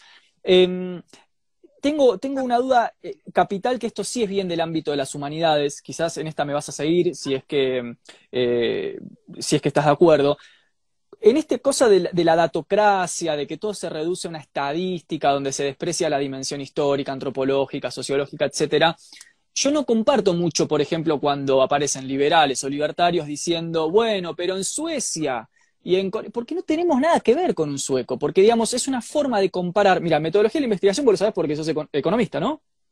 Sí. En metodología de la investigación tenés la cuestión de, de, la falsa comparación, ¿no? De la comparación inadecuada, de lo incomparable, de lo irreductible.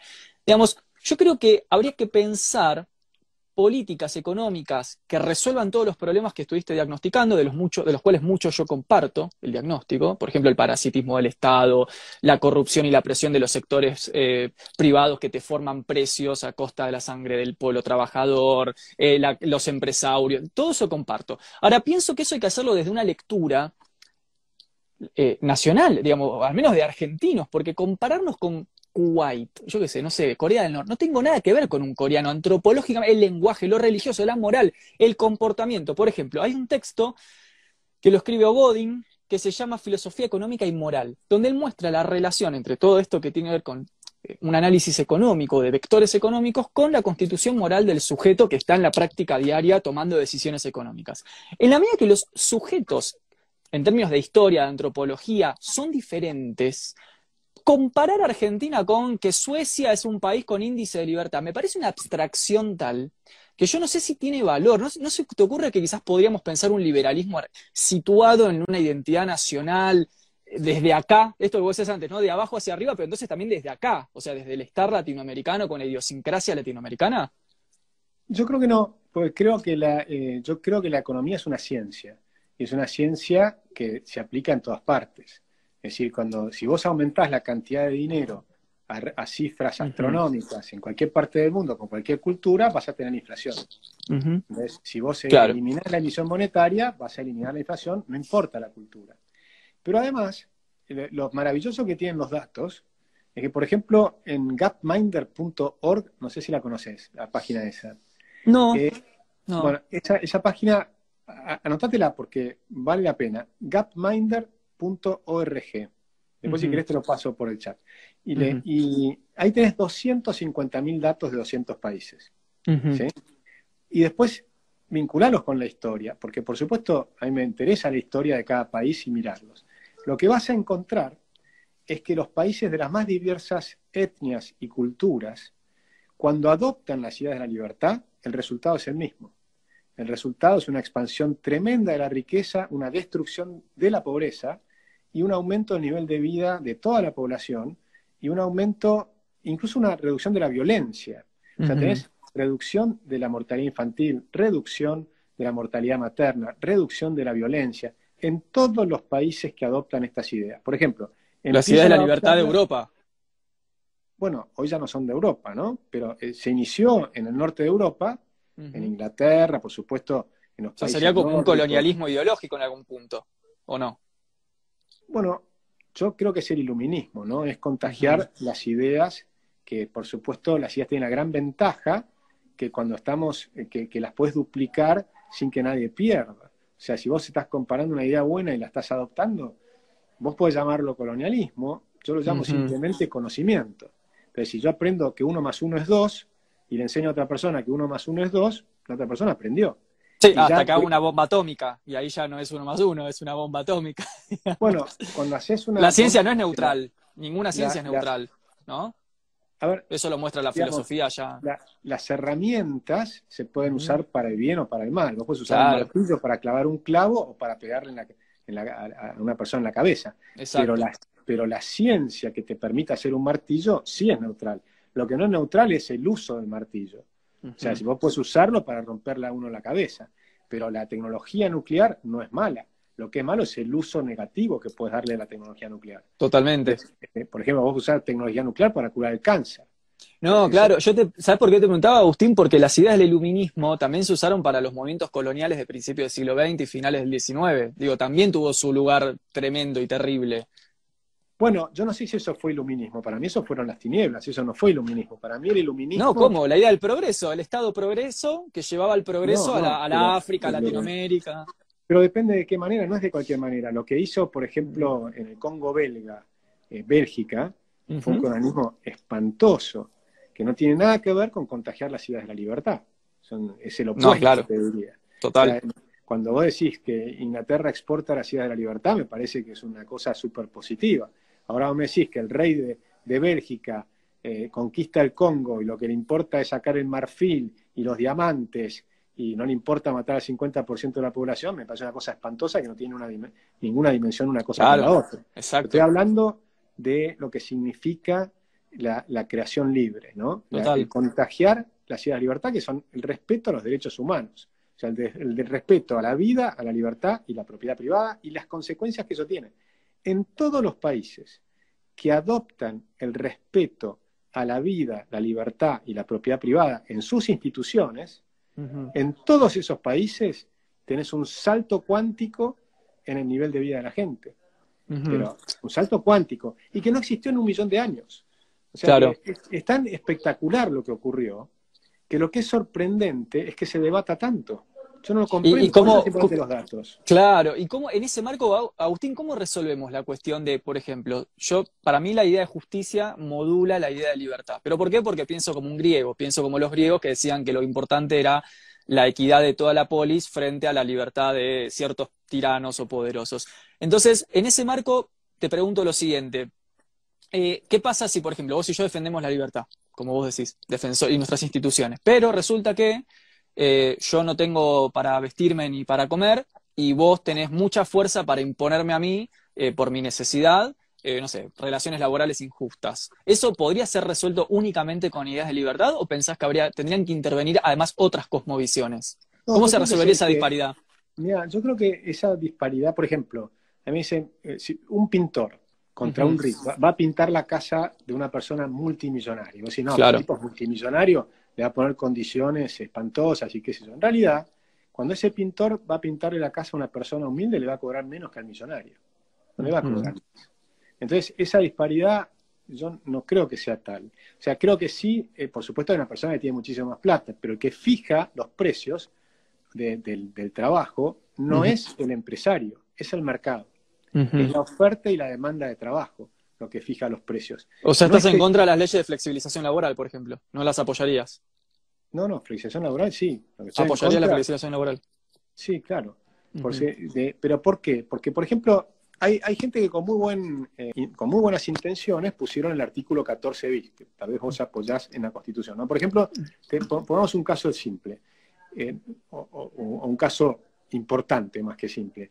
En la Constitución Nacional Argentina incorporaron un artículo, ese 14 bis, que te pone, por ejemplo, con muy buenas intenciones, que hay que fijar un salario mínimo. Que por debajo del salario mínimo se considera que no hay un nivel de vida razonable, ¿no? Por ejemplo. Entonces, ¿qué pasa? Que hay gente que no puede recibir un salario equivalente al que fije el Estado. Suponte que el Estado fija el salario mínimo en un cierto nivel. Si ese nivel está por arriba del precio de mercado, va a haber gente que se va a quedar afuera del trabajo, se va a quedar desempleado. Entonces, una ley de lo que jamás va a poder hacer una ley es ir en contra de la ciencia económica. La ciencia económica te va a decir, si vos pones una, un salario mínimo por arriba del precio de mercado, vas a crear desempleo. Entonces, lo que no puedes hacer es lograr las dos cosas. ¿sí? Entonces, eh, ahí es donde empezar a tener problemas, las consecuencias de los claro. que estás teniendo. Entonces, por ejemplo, en un mercado como la Argentina, que además tenés un 60% de la gente trabajando, de los que trabajan, están en, el sector informal. Informal.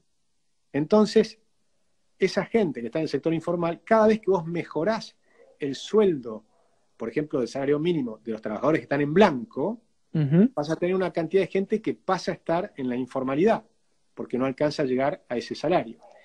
Entonces, los salarios del sector negro de la economía caen, de modo tal que con la mejor intención que vos querías mejorar el sueldo de los trabajadores, lo que has logrado es bajar el sueldo de los más pobres.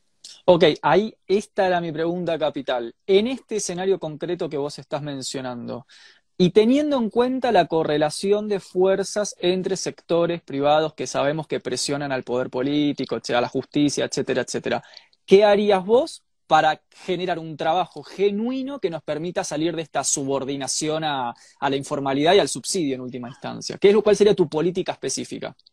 Bueno, para mí son varias, ¿no? Primero tiene que tener una moneda sana. Bien. Porque si tienes una moneda sana es bajar la inflación a cero. Y se puede. Porque de hecho lo hemos hecho en Argentina. Con la convertida la inflación bajó a cero. Eh, en, Ecuador, con la dolarización, la inflación bajó a cero. O a 2% anual ahora, porque se tiene la misma inflación que Estados Unidos. O sea, defendés a Caballo, por ejemplo. ¿Defenderías a políticas como las de Caballo?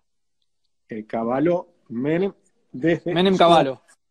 Menem Caballo de un periodo, del 91 al 95.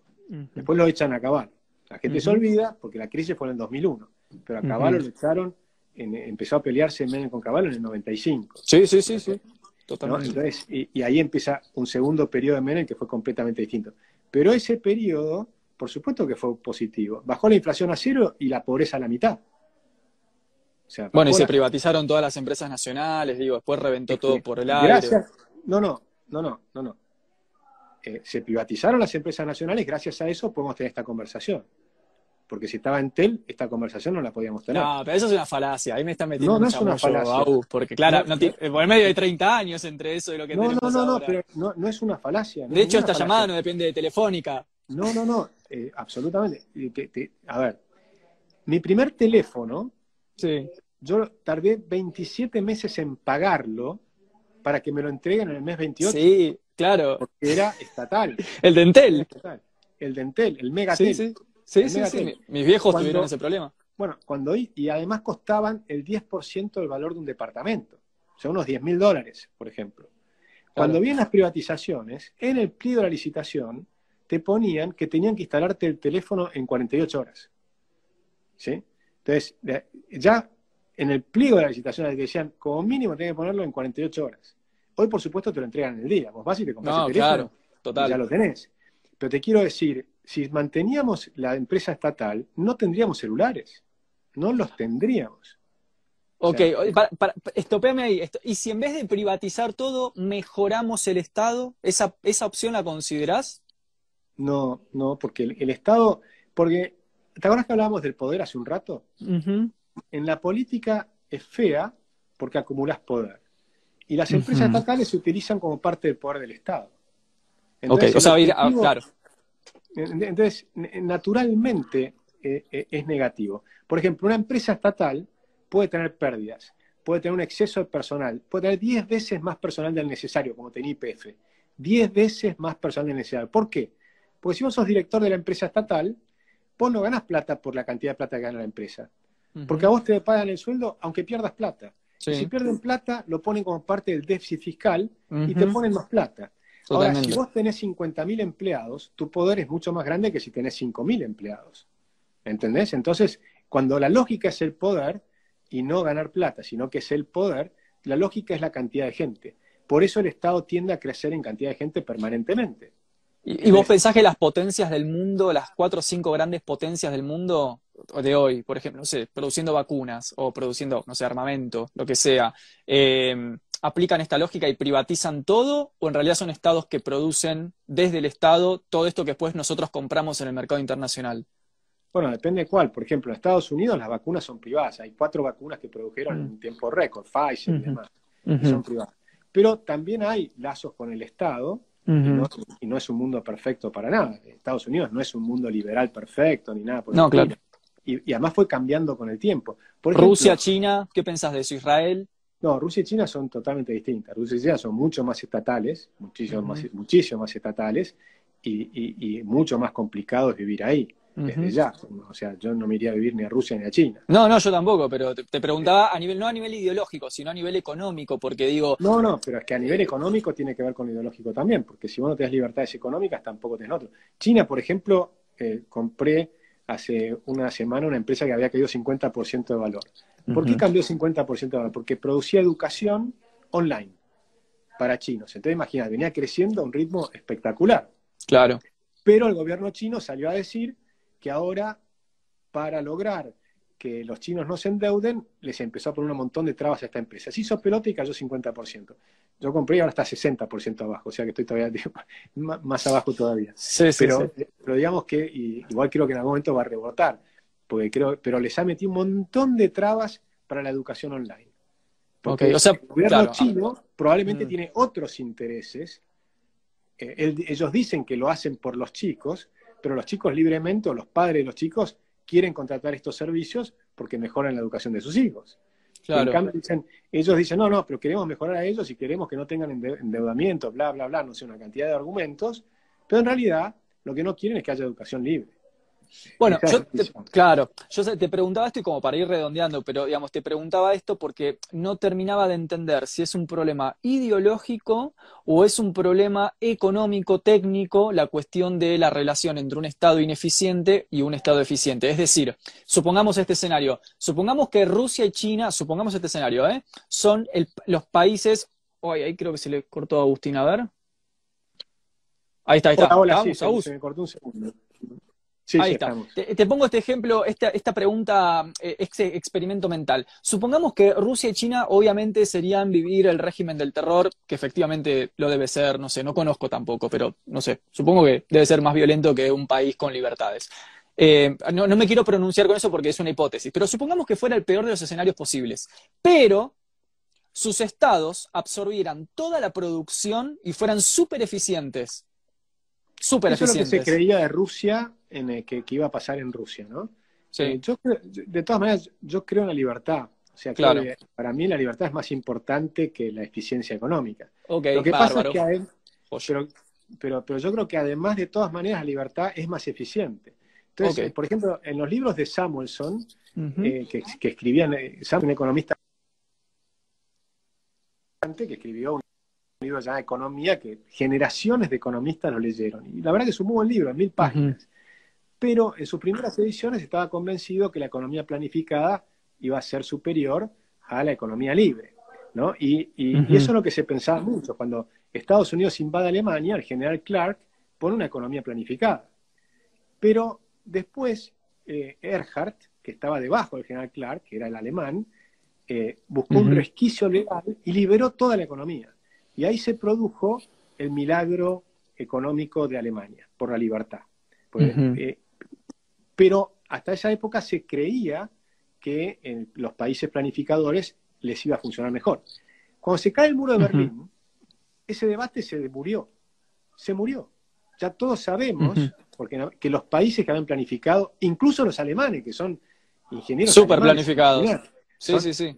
hasta el día de hoy son burocráticos hasta las pelotas. Pero, pero digamos, un nivel cultural de novela, unos ingenieros increíbles, que eso, bueno, sí. del lado de los planificadores, eh, no era que estaban un 75% del PIB per cápita. Cuando vieron la realidad, estaban en un 25%. Los autos alemanes de Alemania Oriental no podían competir ni con Italia, ni con Francia, ni con Estados Unidos, ni con ninguno. Era, no, no estaban totalmente fuera, eh, tenían una tecnología 20 años viejos, a pesar de que robaban la tecnología con las las en Occidente, estaban 20 años retrasados o 30 años. Entonces, la, evolución de la libertad eh, eh, eh, es infinitamente superior. Pero eh, eso se puede ver en el caso de Corea del Norte, Corea del Sur, se puede ver en el caso de la China comunista o de Deng Xiaoping.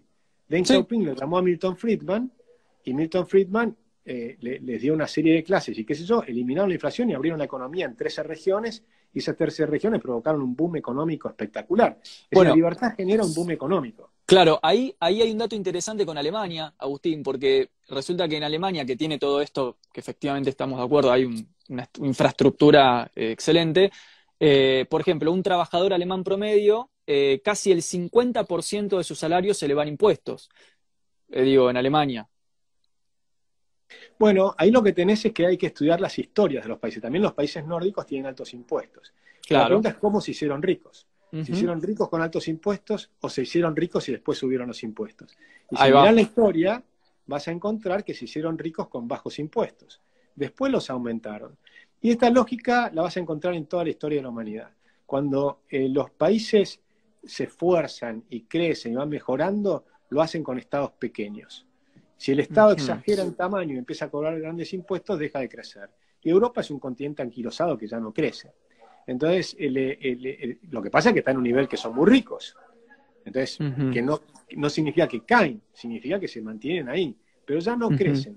Ahora, si vos estás en un cuarto de PIB per cápita de los europeos y querés tener impuestos como los europeos, nunca los vas a alcanzar. Para alcanzarlos, tenés que tener impuestos bajos, un Estado pequeño y eficiente, y vas a crecer muy rápido hasta alcanzarlos. Y después vas a poder aumentar, si querés, los impuestos y la distribución y qué sé yo. Si vos querés hacerlo a nivel actual de la Argentina, bueno, te pasa lo que le pasa a Argentina. No creces, después te caen las expectativas, la gente tiene deseos europeos y pretende que todo funcione como en Europa, pero producimos como los africanos. Y ojo, los africanos empiezan a pasar, porque Botswana ya nos está pasando. Entonces entramos en una espiral descendente.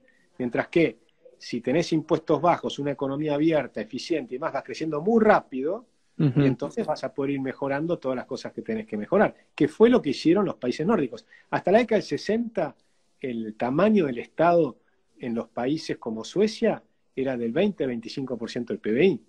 Después llegó en un momento en Suecia al 60% del PBI, el tamaño del Estado, y entró una crisis fenomenal en la década del 90. Y en 1992 empezaron a achicar el gasto público y hoy tiene un gasto público equivalente al de la Argentina, que en Suecia funciona y en Argentina no porque encima, y ahí te concedo el punto, podés tener un Estado más eficiente que el actual.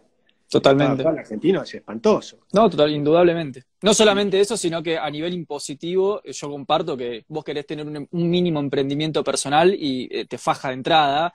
Y aparte el otro día, justo tuve una charla con una, con una, eh, con una compañera que justamente hablamos de los impuestos y las contraprestaciones, ¿no? Entonces ella decía, si encima ponele que pagáramos impuestos, pero tuviéramos las contraprestaciones de Alemania, bueno, pero no, o sea, yo vivo acá en la ciudad de Bariloche, estoy rodeado de desierto, hay las mismas tres rutas siempre, no hay hospitales públicos, eh, y pagamos impuestos y pagamos impuestos y pagamos impuestos. Entonces, por ejemplo, yo personalmente me encantaría pagar impuestos si las contraprestaciones fueran como las de, eh, digo, esto, pasa algo y hay un hospital público, por ejemplo, donde puedes ir digno. Ahora, el tema es que en Argentina no solamente no puedes empezar un un proyecto económico personal porque tenés que pagar de entrada un montón de guita, sino que en términos país, las contraprestaciones por los impuestos tampoco son eh, dignas, ¿no? Ya a ese punto te lo recontrabanco a pleno. Totalmente. Claramente. por ejemplo, Si, los diputados te cobran impuestos para dar salud, educación, etcétera, debería ser un requisito que manden a sus hijos a esos lugares. Claro. Pero resulta que la mandan al, al sanatorio Tamendi y van a la educación privada. Total, sí, sí, sí. Sin duda. Eh, entonces, ellos están diciendo que hace una cosa. En, en, Suecia, todo el mundo va al mismo hospital. Bueno, claro, claro. vos decís, tengo altos impuestos, pero es tan buena la salud pública que no tenés salud pública. En, Italia, la salud pública es mejor que la salud privada. Entonces un nivel de... Porque la salud privada lo que hace es, tiene muchos, es muy buena en cuanto eh, eh, ediliciamente, o, desde el punto de vista hotelero, te diría. Pero los grandes médicos y los grandes equipos y qué sé yo están en la salud pública, que es muy grande, ¿no? Es muy grande. Claro. Acá tenemos el peor de los males. Sí, mucho impuesto y poco contraprestación. Y aparte una, una asfixia impositiva desde el comienzo ante cualquier clase de... Te hago la última, Agus, no te molesto más, esta la tenía Hablamos guardada. de mil millones de temas y fuimos saltando de un lado al otro, eso lo hace complicado. Te propongo que el próximo video lo hagamos sobre un tema. Entonces un tema, dale. en profundidad. Me encantó. Eh, dale. me encantó, pero no, igualmente hablamos un montón de, o sea, fue un ping-pong, pero me parece que hubo lugar para un desarrollo muy interesante. Yo aprendo mucho eh, y también me gusta tener estos diálogos con gente que, con los que a veces quizás yo tengo otras ideas, pero que se pueda generar este consenso. La última que la tenía guardada, eh, ¿qué opinas, digamos, de por ejemplo, Red Atlas, Fundación Newman, estas grandes fundaciones internacionales que financian esto que vos decías antes, los think tanks eh, liberales o libertarios en Latinoamérica, ¿pensás que podría haber detrás eh, una cuestión de intereses internacionalistas, internacionales, perdón, en que se desarrollen estas ideas en lugar de ideas nacionalistas o ideas eh, regionalistas, o no? Bueno, las ideas nacionalistas son horribles, porque imagínate si vos haces una convención de nacionalistas y les das un cuchillo a cada uno, que se matan, porque cada uno va por su nación. Mientras que las ideas de la libertad eh, eh, es, todo lo contrario, lo que propone es la cooperación y el respeto mutuo. Entonces, estas fundaciones lo que proponen es fomentar la cooperación internacional, fomentar el respeto mutuo, fomentar la libertad, la democracia, la república, que son las mismas ideas que nosotros proponemos. Y por eso tenemos muy buena relación y nos tenemos bien y hacemos proyectos conjuntos. Entonces, y, son distintas las de Alemania de la de, Estados Unidos. La de Estados Unidos eh, está financiada por individuos. Para la gente que está escuchándote, Atlas es Estados Unidos, Newman, Alemania. La, Fundación Atlas es de Estados Unidos. en Alemania, por, fue una iniciativa en la época de Adenauer, que él dijo, vamos a elevar el nivel de la discusión pública en el Congreso. Entonces, desde y, esta es la diferencia que a veces nos critican los liberales porque es, una, porque es una fundación que está financiada por recursos públicos. Pero, ¿qué hicieron? Pusieron una fundación para la izquierda, que es la Fundación Ever, una fundación para la derecha, que es la Fundación Konrad Adenauer, y una fundación para el centro, que es el liberalismo. El liberalismo está en el centro, que es distinto a lo que mucha gente cree, pero el liberalismo es el centro. Entonces, eh, que, es la Fundación Naumann. y, esta fundación propone eh, divulgar estas ideas. Por ejemplo, nosotros hacemos videos conjuntamente con la Fundación Naumann, que ellos nos, ayudan, pero jamás nos han puesto un peso para, sueldos, por ejemplo, pero sí para hacer videos, para hacer productos. Pero jamás me han dicho qué, tengo que hacer, pero saben que tenemos las mismas ideas. Y yo he hecho, podés entrar en Libertad y Progreso y ver la cantidad de videos que tenemos y podés ver qué es lo que dicen esos videos y lo que vas a encontrar son las ideas de la libertad. Entonces hay una cooperación internacional también entre fundaciones que defendemos. Yo soy parte, por ejemplo, de Relial, que es la red liberal de América Latina, donde nos juntamos las, las ONGs eh, que difundimos las ideas de la libertad porque defendemos las mismas ideas, los mismos principios, los mismos valores. Y no somos nacionalistas, porque no creemos que la libertad termina en la frontera. ¿No? Y no creemos tampoco que un ciudadano argentino tenga que ser superior a un ciudadano uruguayo. No, yo creo que no se trata de superioridad, se trata de pensar lo propio, que es otra categoría. Pero bueno, no importa, se entiende lo que vas. Sí, pero yo no, yo no, yo creo que, por ejemplo, yo no creo en el pensamiento nacional. Creo que eso es un error porque por lo pronto hablamos en español. En español viene de otro lado, ¿no? es incorporado. Si hablamos de astronomía, voy a estar hablando de las ideas de Einstein, de Newton, de un montón de gente. O sea, para mí el pensamiento es internacional de por sí. O sea, las matemáticas es internacional. Los números que usamos son números arábigos. Vienen del árabe y el cero es un invento que viene de los indios. bueno, pero tus ideas de la libertad son ideas europeas que se pensaron en las naciones europeas de los siglos XVIII, por ejemplo. Yo, no creo que son de un lugar específico. pero vienen de ahí. no, vienen de Europa. No. ¿Cómo que no? ¿El contractualismo dónde viene? Pero vienen de un montón de lugares. Es una tradición mucho más larga que la europea. Es una evolución. Es una evolución que se fue dando y llegó, si quieres, a un punto donde se hizo muy extraordinario en Europa. Pero el socialismo también viene de Europa. y, o sea, el marxismo es europeo, el socialismo es europeo. Por eso para mí no tiene valor todas las ideologías modernas son, pero ¿cómo no va a tener valor? Tienen un enorme valor.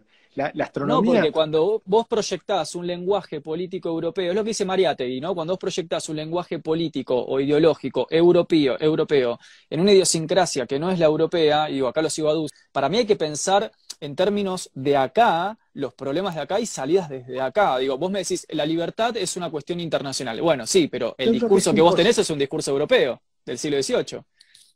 No, para nada, son ideas que no son, eh, eh, por ejemplo, eh, están mucho antes, gran parte de estas ideas están en, Jesús. Gran parte de estas ideas. Jesús tiene un montón de ideas y, Jesús es, semita. O sea, que, y, si, lo vas a encontrar muchas de estas ideas en los gnósticos.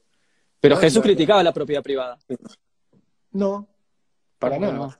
En la doctrina social de la iglesia hay toda una crítica fundamental de la propiedad privada. Pero perdón, Jesús no criticaba la propiedad privada, todo lo contrario. La doctrina social de la iglesia tiene una crítica furibunda a la propiedad privada. No, no, no, tampoco. no, no. ¿Cómo no? Pero Mi vieja teóloga, o sea, da clase de eso. Bueno, Jesús, yo te digo, mira, agarra la Biblia. Jesús te dice, no robarás. Eso es aceptar la propiedad privada. De hecho, tiene la parábola de los talentos, uh esta noche, la parábola de los talentos, y vas a Yo después te voy a pasar por, vamos a pasar, te voy a pasar por privado los fragmentos de crítica, pero te los voy a pasar por privado. La, la, doctrina social de la iglesia fue evolucionando. La doctrina social de la iglesia no es la, no es la doctrina de Jesús. Son dos cosas distintas. No, la claro. de la iglesia. iglesia. y, va fluctuando. En la época fascista, la doctrina social de la iglesia era fascista. ¿no? Eh, con Juan Pablo II, la doctrina social de la iglesia es liberal. O sea, la, doctrina de Juan Pablo II es, es absolutamente liberal. Zanotti, que es un filósofo católico, que demuestra con mucha claridad que es totalmente compatible el liberalismo con el catolicismo. Es totalmente compatible. ¿Y con el cristianismo de Jesús? Pero mucho más. Porque el catolicismo en todo caso tiene algunos defectos, pero los protestantes no los tienen. Oh, ahí, yo quería llegar entonces. ¿Te definís protestante? No, yo no soy protestante. no soy protestante. Ah, ok, Hablas del Jesús, bueno, pero hablas del Jesús protestante.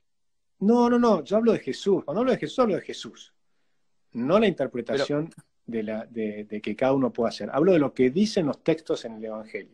Pero me hablaba de los protestantes recién, por eso te pregunto. Me, citaste a los protestantes. La, diferencia es que los protestantes leen a los evangelios y te permiten que cada uno tenga su propia interpretación. Mientras que la Iglesia Católica pretende poner, imponer un dogma, una forma de interpretación de, los textos. Pero, eh, pero si vos lees los textos por vos mismo, necesitas algo de ayuda. Por ejemplo, si lees la parábola de los talentos, la ayuda que necesitas es saber que talento era una moneda, como si fueran dólares. Sí. Entonces, entonces Jesús reparte 5 mil dólares a uno, 4 mil a otro. De hecho, acá, acá tengo la, Biblia que me estás pidiendo, mira, la tengo acá arriba. Dale, repasar la parábola de los talentos. Y vas a ver que al final, eh, cuando le, al que trae 5 mil, le, dice, yo te di 5 mil, el tipo le devuelve 10 mil, al que trajo 3 mil, le devuelve 3 mil, eh, y el Señor les va eh, diciendo, muy bien que esto que has hecho, cada uno en función de sus capacidades y qué sé yo, 5.000, 3.000, todo fenómeno. Cuando llega el de 1.000, Jesús lo caga pedos. ¿Por qué? Porque el de 1.000 le dijo, Señor, yo te tengo, tuve miedo, lo enterré, aquí tienes tus mil dólares. ¿Y qué le dice Jesús? Está en la Biblia, ¿eh? Buscar ahí arriba en tu estante. Sí, sí, sí, ¿eh? sí. Jesús le dice, te paso. Sos un vago. Tendrías que como mínimo haber ido y darle el dinero a los banqueros para que te lo devuelvan con el interés. Para, pero ahí también aparece toda la cuestión de la siembra y la cosecha, donde está escrita la, cuestión de que no me acuerdo el periodo del año, eh, no se podía vender toda la cosecha, sino que había que dejar, eh, digamos, todo un resto eh, para que la gente, los pobres, pudieran comer. Y entonces uno podría decir, bueno, pero hay una política redistributiva de la riqueza, por ejemplo, cuando hablaba de la, de la limitación de la venta de la cosecha. Yo no me acuerdo de Jesús hable de la limitación de la venta de la Sí, después te lo paso. O sea, está en la, cuando habla no me acuerdo el periodo del año, él dice que hay un momento, no me acuerdo el periodo, ¿no? ¿Pero Jesús eh, o la Biblia? Porque no, no, estoy, no, estoy hablando de la Biblia, estoy hablando de la Biblia. Ah, bueno, pero la, Biblia tiene un montón de cosas. La, eh, la, Biblia en el Antiguo Testamento es completamente distinto. Por supuesto, y depende de la traducción. Sí, pero sí, porque ahí hay un, todo un debate enorme que además yo no soy el mejor experto para... Habría que traer un teólogo. Habría que, sí. Tuve tres años con un teólogo excelente, que te recomiendo que hagas un día, un, que es Luis Pérez Bamonde. Y con él puedes hablar este, sobre el tema de la Biblia. Él es católico, su mujer es judía, pero tiene un análisis extraordinario. Aprendió arameo para entender los textos antiguos y una cantidad de cosas, y, vale la pena. Yo hice tres años de estudio de la Biblia con él, pero, pero no, no soy es complejo. Es complejo y es complejo derivar teoría política y económica de, la Biblia, ¿no? lo que sí te digo es que la civilización judío-cristiana es el fundamento del liberalismo. Porque de ahí surgen los, los, el, concepto del respeto al prójimo, del amor. Todos esos son preceptos que tienen, que perfectamente son compatibles con el liberalismo. Y no son compatibles con el marxismo, por ejemplo. No, claro marxismo propone la lucha de clases, el liberalismo te propone la cooperación. en libertad, el respeto mutuo, el principio de no agresión. Ese es un principio liberal, total. Es no, uno no, puede agredir a otra persona. Si vos crees, si vos aceptás ese principio, sos liberal. Totalmente. Lo que pasa es que yo le agrego que, por ejemplo, nacer pobre ya es una agresión a priori para mí. Ya la agresión está dada a priori. Y yo creo que no, porque la pobreza es lo normal. Lo anormal es la riqueza. O sea, naturalizarías la pobreza, Augusto. No, no, la naturaleza es lo normal. O sea, la naturaleza es pobre. Cuando los seres humanos vivían en las selvas y qué sé yo, vivían en un grado de pobreza. Bueno, pero eso porque vos no sos pobre. Si fuéramos pobres nosotros, quizás no quisiéramos sostener ese estado de cosas. No, no, es que es al revés. Cuanto más pobre seas, mejor te conviene la libertad. ¿Por qué te crees que los, pobres latinoamericanos cruzan arriesgando su vida y entran, eh, cruzan el, río Bravo ilegalmente? Pero ese es el 1%. No, no. Hablemos de la pobreza acá en Argentina, de la que no se puede ir a ningún lado. Lo que, porque no tenemos frontera con Estados Unidos. Pero si tuviera fronteras con Estados Unidos, esos pobres estarían yendo a Estados Unidos, como se van de México a Estados Unidos. Por supuesto. Bueno, ahí tenemos una diferencia. No sé. Pero, sé si pero, nadie se escapa de Estados Unidos para entrar en Cuba. Se escapan de Cuba para entrar en Estados Unidos. Los pero ese es otro problema, eso es a fortiori. Vos me dijiste que la pobreza es natural. No, me dijiste que, la pobreza es natural. Sí, porque si vos mirás durante un millón de años, yo en el libro que escribo empiezo hace un millón de años. Entonces lo que tenés es que el ser humano nace pobre. El ser humano naturalmente nace pobre, nace con frío, nace sin ropa, ¿no? Y nace con escasez de alimentos y demás. Entonces, la naturaleza eh, resulta muy difícil combatir eh, la pobreza. La pobreza es lo normal, lo distinto es la riqueza. Entonces, lo que hay que hacer es cómo se crea riqueza. Entonces, el combate a la pobreza, que es lo que estamos tratando de hacer todos y coincidimos por supuesto vos y yo, queremos combatir la pobreza, eh, hay dos maneras de verlo. Uno, creer que la riqueza ya está y entonces todo lo que hay que hacer es dividirla. Y los que creen eso producen sistemas conflictivos con violencia y además no logran solucionar el problema de la pobreza. En cambio, lo que nosotros sabemos es que con la libertad eliminas la pobreza. O sea, yo ahora voy acá a un barrio pobre y le digo a la gente, bueno, de ahora en adelante, no sé, no pagan más servicios de impuestos y tampoco pueden entrar a un hospital público, pero no ya no pagan. O sea, ¿qué sería ir a decirle a la gente son libres en este esquema? No, nosotros tenemos que hacer un proceso de reformas estructurales para aumentar la libertad, porque vos obviamente partís de un momento dado. Lo que tengo clarísimo es que si hubiéramos sido más libres, hoy seríamos Irlanda en lugar de ser Argentina. Igual a mí me gusta ser argentino, Agus. Quisiera ser argentino con mi pueblo rico, pero argentino al fin. Pero quiero decir, tendríamos el nivel de vida de Irlanda en lugar de, Argentina. Este, yo me quedo en Argentina, me podría ir, yo tengo, tengo ofertas para ir a trabajar en otros países y demás, y me pagan mucho más que en Argentina. Y me he quedado en Argentina, y me encanta la Argentina, amo la Argentina. Pero amar la Argentina no lo puedo decir como denigrando otro país, para nada. Realmente amo la Argentina por mis raíces familiares, porque la he recorrido, he hecho más de un millón de kilómetros en las rutas argentinas y, amo este país, la población, todo, los amigos, todo. Pero el, sistema que funciona es el sistema de la libertad. Eh, eh, pero eso es, es, es, demasiado impresionante, por eso los datos son importantes. Porque cuando vos mirás en cualquier país, la Argentina misma, cuando fue un país libre, tenías un crecimiento extraordinario. Y tampoco es cierto, tenías los mejores salarios del mundo. Argentina tenía, estaba entre los primeros 10 países del mundo por salarios. Por eso venían los europeos a la Argentina. Venían porque salían de la pobreza. Nosotros le ofrecíamos la libertad y la libertad te permitía salir de la pobreza. Con tu propio esfuerzo, no te regalaban nada. Bueno, te regalaban la primera semana. O sea que llegabas al hotel de inmigrantes y era una organización privada que te regala, que hicieron el, hotel de inmigrantes y te regalaban una semana de, eh, de, lugar, de cama y comida. Y tenías tres comidas por día muy buenas. La cuarta se suponía la comías en la calle porque estabas, estaba buscando laburo. Y tenías una semana para salir a buscar laburo.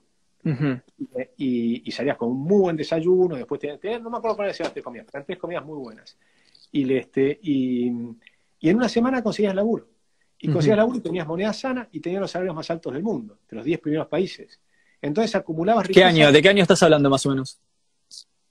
Toda la época que empezó la gran inmigración, que empieza en la década de 1870, 1880, y sigue hasta bien entrado el principio del siglo pasado, ¿no? entonces, este, bueno, hasta la crisis del 30, ponele. Tuvimos una crisis también en la, guerra, la Primera Guerra Mundial, que ahí hubo una crisis en, la guerra del 14, pero fue circunstancial y después volvimos a crecer. Y después vino la, crisis del 30, el golpe militar. Sí. pero igual la Argentina seguía muy bien todavía. ¿Qué visión tenés ahí en el medio justo del irigoyenismo? Te quería preguntar eso, tu visión del radicalismo, del primer radicalismo. Así rapidito, pero me interesa. El primer, radicalismo era liberal, era Lem. Lem era liberal. Eh, Marcelo T. también fue un gran liberal, un gran gobierno radical liberal. Irigoyen no. Irigoyen era más nacionalista, más intervencionista, intervino en las provincias, era un tipo más autoritario. Entonces, el gobierno de Irigoyen no es el mejor ejemplo, es más un caudillo popular. Marcelo T. Alvear, en cambio, en el mismo movimiento radical, sí era un presidente liberal y, le, hizo políticas más, liberales y, todavía funcionaba muy bien en Argentina. O sea, te quedas con un Alvear antes que con un Irigoyen, digámoslo así. Absolutamente. Totalmente. Está bueno. Y, después tuviste problemas en la Corte Suprema, porque la Corte Suprema empezó a hacer fallos que yo estoy en desacuerdo, que ya empezaron en esa época, ¿no? este, que, fueron contra esa libertad. Y después tuviste otros eh, que para mí fueron muy graves, como Figueroa Alcorta. Figueroa Alcorta hizo, en la, reforma que hizo en la educación, que nos quedamos en eso, fue cuando eliminó la idea de la soberanía del, individuo y puso la, soberanía nacional. Yo creo que el nacionalismo es un grave error. Es un grave error conceptual a mi juicio. Un día si querés podemos charlar ese tema también. Es un grave error, porque el, pensamiento no tiene fronteras. bueno, esa es una idea eh, cosmopolita y europea, uno puede no compartirla, digamos. Mira, podés no compartirla y yo te puedo demostrar que estás equivocado. ¿Cómo? bueno, por ejemplo, la astronomía no tiene fronteras. ¿Cuál es la, cuál es la frontera de astronomía? Hay una astronomía rusa y una astronomía americana. no, pero el nacionalismo no es una ciencia es una ideología y está preñada de idiosincrasia regional. Bueno, ¿y cuál es esa ideología? Lo que yo te digo es que tenés un pensamiento que, no, que el pensamiento no cruza la no, no, no, tiene fronteras, no hay, no hay una forma de definir que, por ejemplo, no existe el pensamiento nacional, porque no existe. Tenemos, nosotros naturalmente pensamos, y vos también, con un montón de temas europeos. Es imposible que no lo hagas, porque tus lecturas son europeas. Total. Y tu, y tu lenguaje es europeo porque es el español. Por eso Jaureche hablaba del colonialismo ideológico, justamente, pensamiento nacional.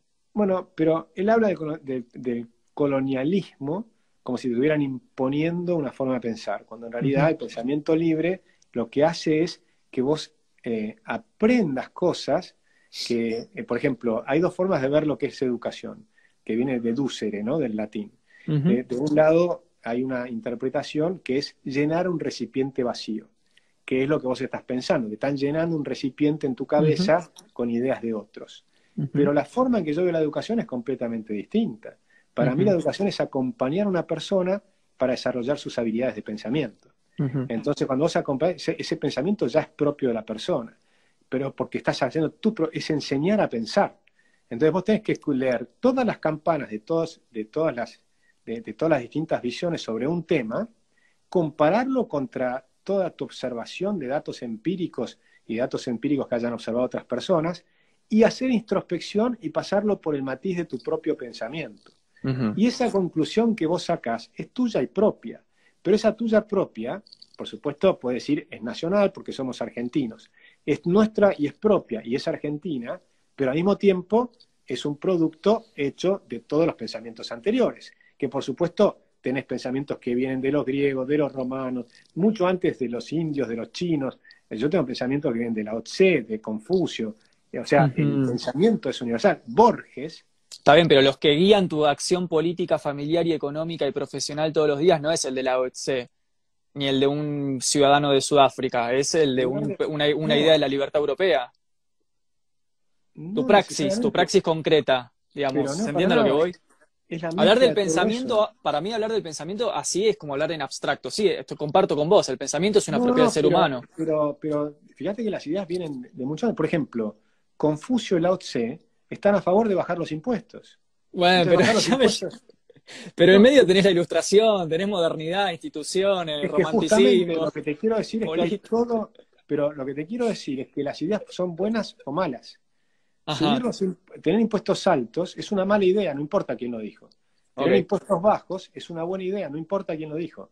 Después te puedo hacer, eh, hacer, podemos hacer arqueología de la idea de bajar los impuestos. Claro. yo te puedo demostrar con Laffer, Arthur Laffer en Estados Unidos, que te hace la famosa curva de Laffer y por qué a partir de cierto nivel incluso vas a bajar la recaudación por aumentar los impuestos. Claro. Pero esa idea de Laffer la podés rastrear en los árabes. Está pero eso no es nacionalismo, es una, una tecnocracia económica. Cuando vos hablaste de nacionalismo, me decís nacionalismo, nacionalismo sí tiene una, es antropología, digo, está atravesado por una idiosincrasia regional, por cuestiones que tienen con religiones de acá, culturas, lenguajes, hispanoamericanismo, digamos, cuestiones que no tienen nada que ver con la, por más que yo pueda compartir una idea con el Bhagavad Gita, eso no me hace hindú. O sea, ¿se entiende a lo que voy? Sí, pero no entiendo bien qué es el nacionalismo o sea, el nacionalismo es por lo menos una, un yo comparto con vos con que es una narrativa, en eso estoy de acuerdo, o sea, yo estoy quitando la metafísica de por medio. Sin embargo, lo que no comparto es la idea de que aunque esa narrativa esté constituida por vectores de ideas que pueden estar en relación con otras partes del mundo, no por eso pierde su idiosincrasia regional y particular. De hecho, el otro día estaba viendo una, una nota muy interesante, Agustín, te la voy a pasar después por privado, eh, donde de un economista francés, ahora no me acuerdo el nombre, que decía que hoy ya el debate no es entre derecha e izquierda, sino entre globalismo y regionalismo, entre políticas globalistas y políticas que van del lado de las regiones. Digo, por más que haya... creo que las dos cosas son reduccionismos también, porque... Okay. o sea, yo no creo que exista globalismo versus regionalismo. O sea, para mí el globalismo es lo normal porque simplemente las fronteras son inventos para tratar de frenar la libertad. Entonces, si, una vez que no tenés libertad, que lo que querés hacer, si querés, cuando, por ejemplo, la, Alianza del Pacífico se juntan para abrir sus economías, lo hacen para abrir sus economías. Entonces está bueno porque lo hacen para abrirse. Si en cambio el Mercosur, que también es otro proyecto regional, pero lo hace para cerrar sus fronteras, es negativo. Entonces el problema no está en si tenés Mercosur o Alianza del Pacífico. El problema es si sos abierto o cerrado. ok, o sea que también desconoces fechas patrias, tus hijos no, no saludan a la bandera, nada, nada, nada que tenga que ver con la bandera, símbolos patrios, locales, nada. No, si quieren saludar la bandera, que la saluden, porque es un símbolo que por ahí te genera algún tema de, lo que fuere, pero no, no, no, no me parece relevante. Porque no me parece relevante que la bandera argentina sea mejor que la bandera americana. no se trata de que sea mejor, se trata de que es la nuestra, que no es lo mismo, pero no importa. Se entiende a lo que vas. Pero, digamos, yo, por ejemplo, tengo una afinidad total con una cantidad de gente en el mundo que pasa por mis valores. Claro. O sea, si querés, Echeverría decía, Echeverría, que es un gran, poeta, gran poeta y, patriota argentino, decía, mi patria es la libertad. La patria no es el suelo, decía Alberti. La patria es la libertad. Sí, Alberti también reivindicaba ideas de Hegel, que era nacionalista, digamos. Ojo, con Alberti. ¿Cuál idea de Hegel? La idea del progreso, por ejemplo, determinado como una ley autotélica de la historia, eh, la idea de, las instituciones fuertes, eh, la condena al progreso. de ninguna manera de manera hegeliana. La idea de Alberti del progreso no tiene nada que ver con la idea de Hegel del progreso. Lo cita Hegel. Sí, bueno, pero toma, pero tiene que ver el, pensamiento total de Alberti. O sea, eh, puede citar un autor, no hay ningún problema, pero igual habría que analizar ese tema específicamente. Pero para el próximo te traigo el fragmento de Alberti donde, donde reivindica ideas del progreso en Hegel. Sí, lo tengo ahí todo arriba, porque la idea del progreso está buenísima, yo la comparto. Lo que no comparto es la, idea del antagonismo hegeliano. ¿no? Entonces, pero conflicto de, la idea del conflicto y demás, pero sí la idea del progreso. Yo soy un progresista, me considero un progresista y creo que el liberalismo es progresista. Sí, totalmente. En sentido, o sea, vos podés sacar cosas positivas de, diferentes... Marx tiene cosas positivas. Marx estaba en contra de la educación pública, por ejemplo. O sea, estaba en contra de que el Estado eh, sea el que pone la educación, los contenidos en la cabeza de los chicos. Claro, porque el Estado era burgués, decía Marx. Entonces había una cuestión de ideología burguesa, por eso. Bueno, pero no importa cuál sea la ideología, que el Estado te ponga las ideas en la cabeza ya está mal, porque hoy el Estado tendrá otra, eh, no lo llamarás burguesía y serán las burocracias estatales. Claro. Y si estabas, con Stalin, bueno, era Stalin, ¿viste? sí, sí, sí, totalmente. las burguesías nacionales. llamarlos como quieras, pero son los dueños del poder, de ese, del momento que sea, porque nunca va a ser el poder del pueblo, eso es un eufemismo. El, el que es el dueño del poder son los que gobiernan. Y ese gobierno es fuerte. Cada tanto me tirás unas que son, me dan ganas de seguir como cuatro horas más, ¿viste? No me des más tanza, Agustín. O sea, vamos cortándola. me tirás unas que son polemiquísimas. Bueno, pero que son realidades. O sea, cuando uno, vos mirás, y por eso lo que nosotros queremos es siempre limitar el poder. Fíjate, todas las instituciones liberales son para limitar el poder. Nosotros queremos limitar el poder el, liberalismo surgió en contra de las monarquías, los reyes. Claro, sí, sí, sí, totalmente. Pero, y, lo que hacíamos era limitar el poder. Ahora, si después viene la democracia y te elige a un líder autoritario y lo, eligen a Hitler, nosotros vamos a querer limitar el poder de Hitler, no me importa si lo eligieron las masas. Bien. el hecho de que tengas más del 50% de los votos, eso no te da derecho a aplastar a ninguna persona. Entiendo, sí, sí, sí. Nosotros creemos en la soberanía de cada individuo. Entonces, por más que vos tengas el 50% de los votos atrás, vos no tenés ningún derecho a aplastarme a mí. Esa es nuestra filosofía. Nosotros creemos que el Estado no puede tener más derechos que una persona común. ¿sí? Porque si, el, Estado puede avasallar a una persona común, entonces finalmente los que gobiernan, porque el Estado está gobernado por gente. Sí, claro. esas gentes que gobiernan son los que toman las decisiones y son los que tienen el poder. Y las corporaciones tampoco pueden tener más derechos que una persona común. Las, corporaciones. Porque los tienen.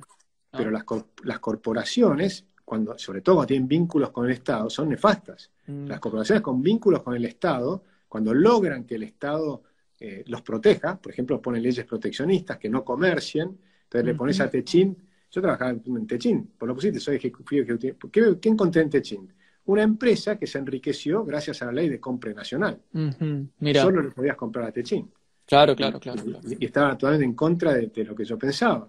Porque le vendía a IPF los tubos sin costuras a tres veces el precio internacional durante muchas décadas. Claro. no, totalmente. Eso, eso, por supuesto, me parece nefasto. Distinto es una corporación que puede ser internacional, puede ser Google, que tiene un enorme poder y que también tiene que ser un poder que tiene que estar eh, eh, que tiene que pasar por la justicia. Si utiliza ese poder en contra de un individuo, el individuo puede ir a la justicia y eh, ir en contra de la empresa.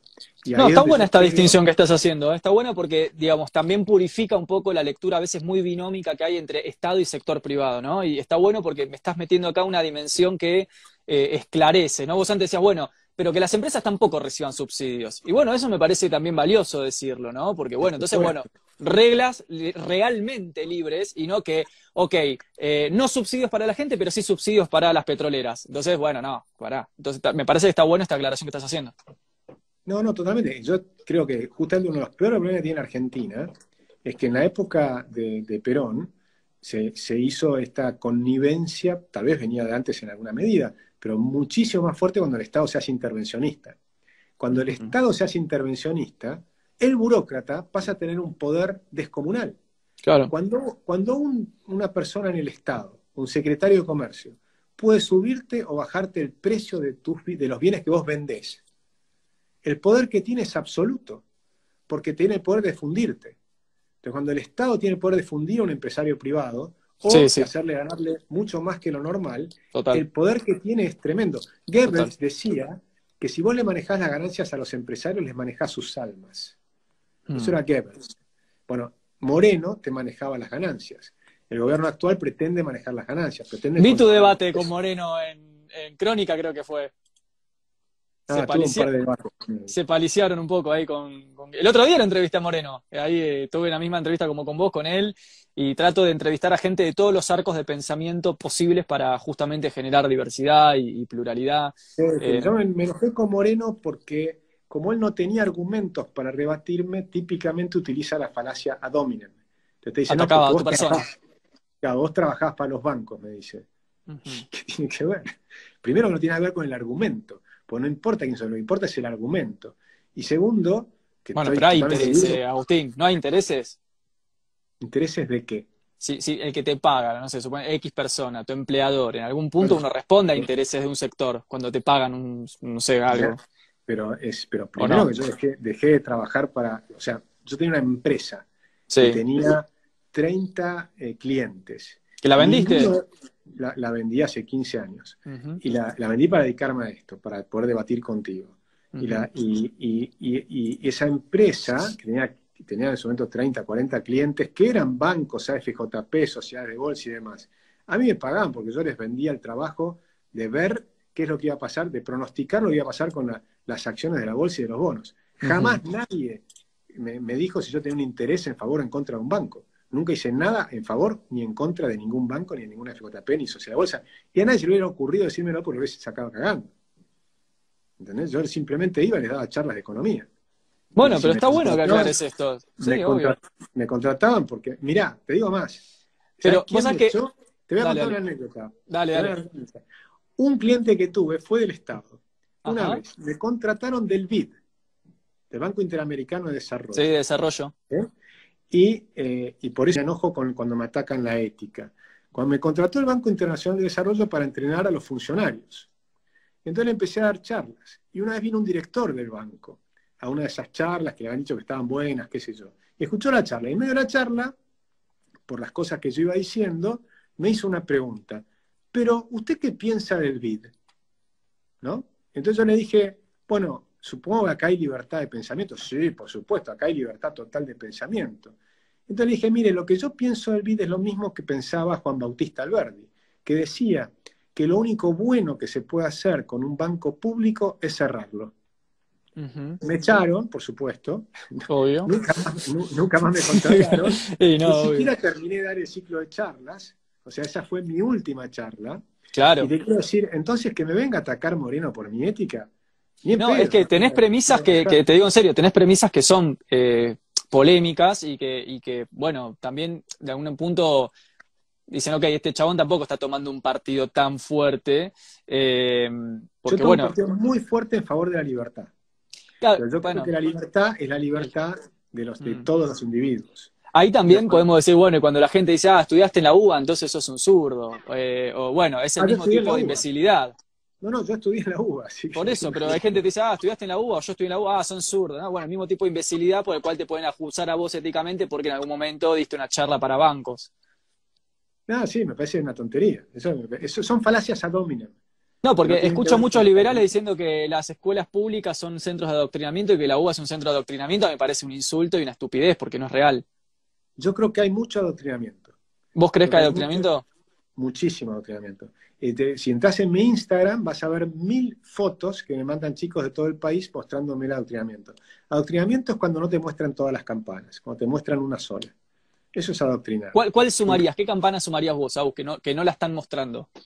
Bueno, por ejemplo, en los libros de texto de la Argentina, en casi todos lados, cada vez que aparece la palabra neoliberal, aparecen falacias y mentiras. Todo el tiempo.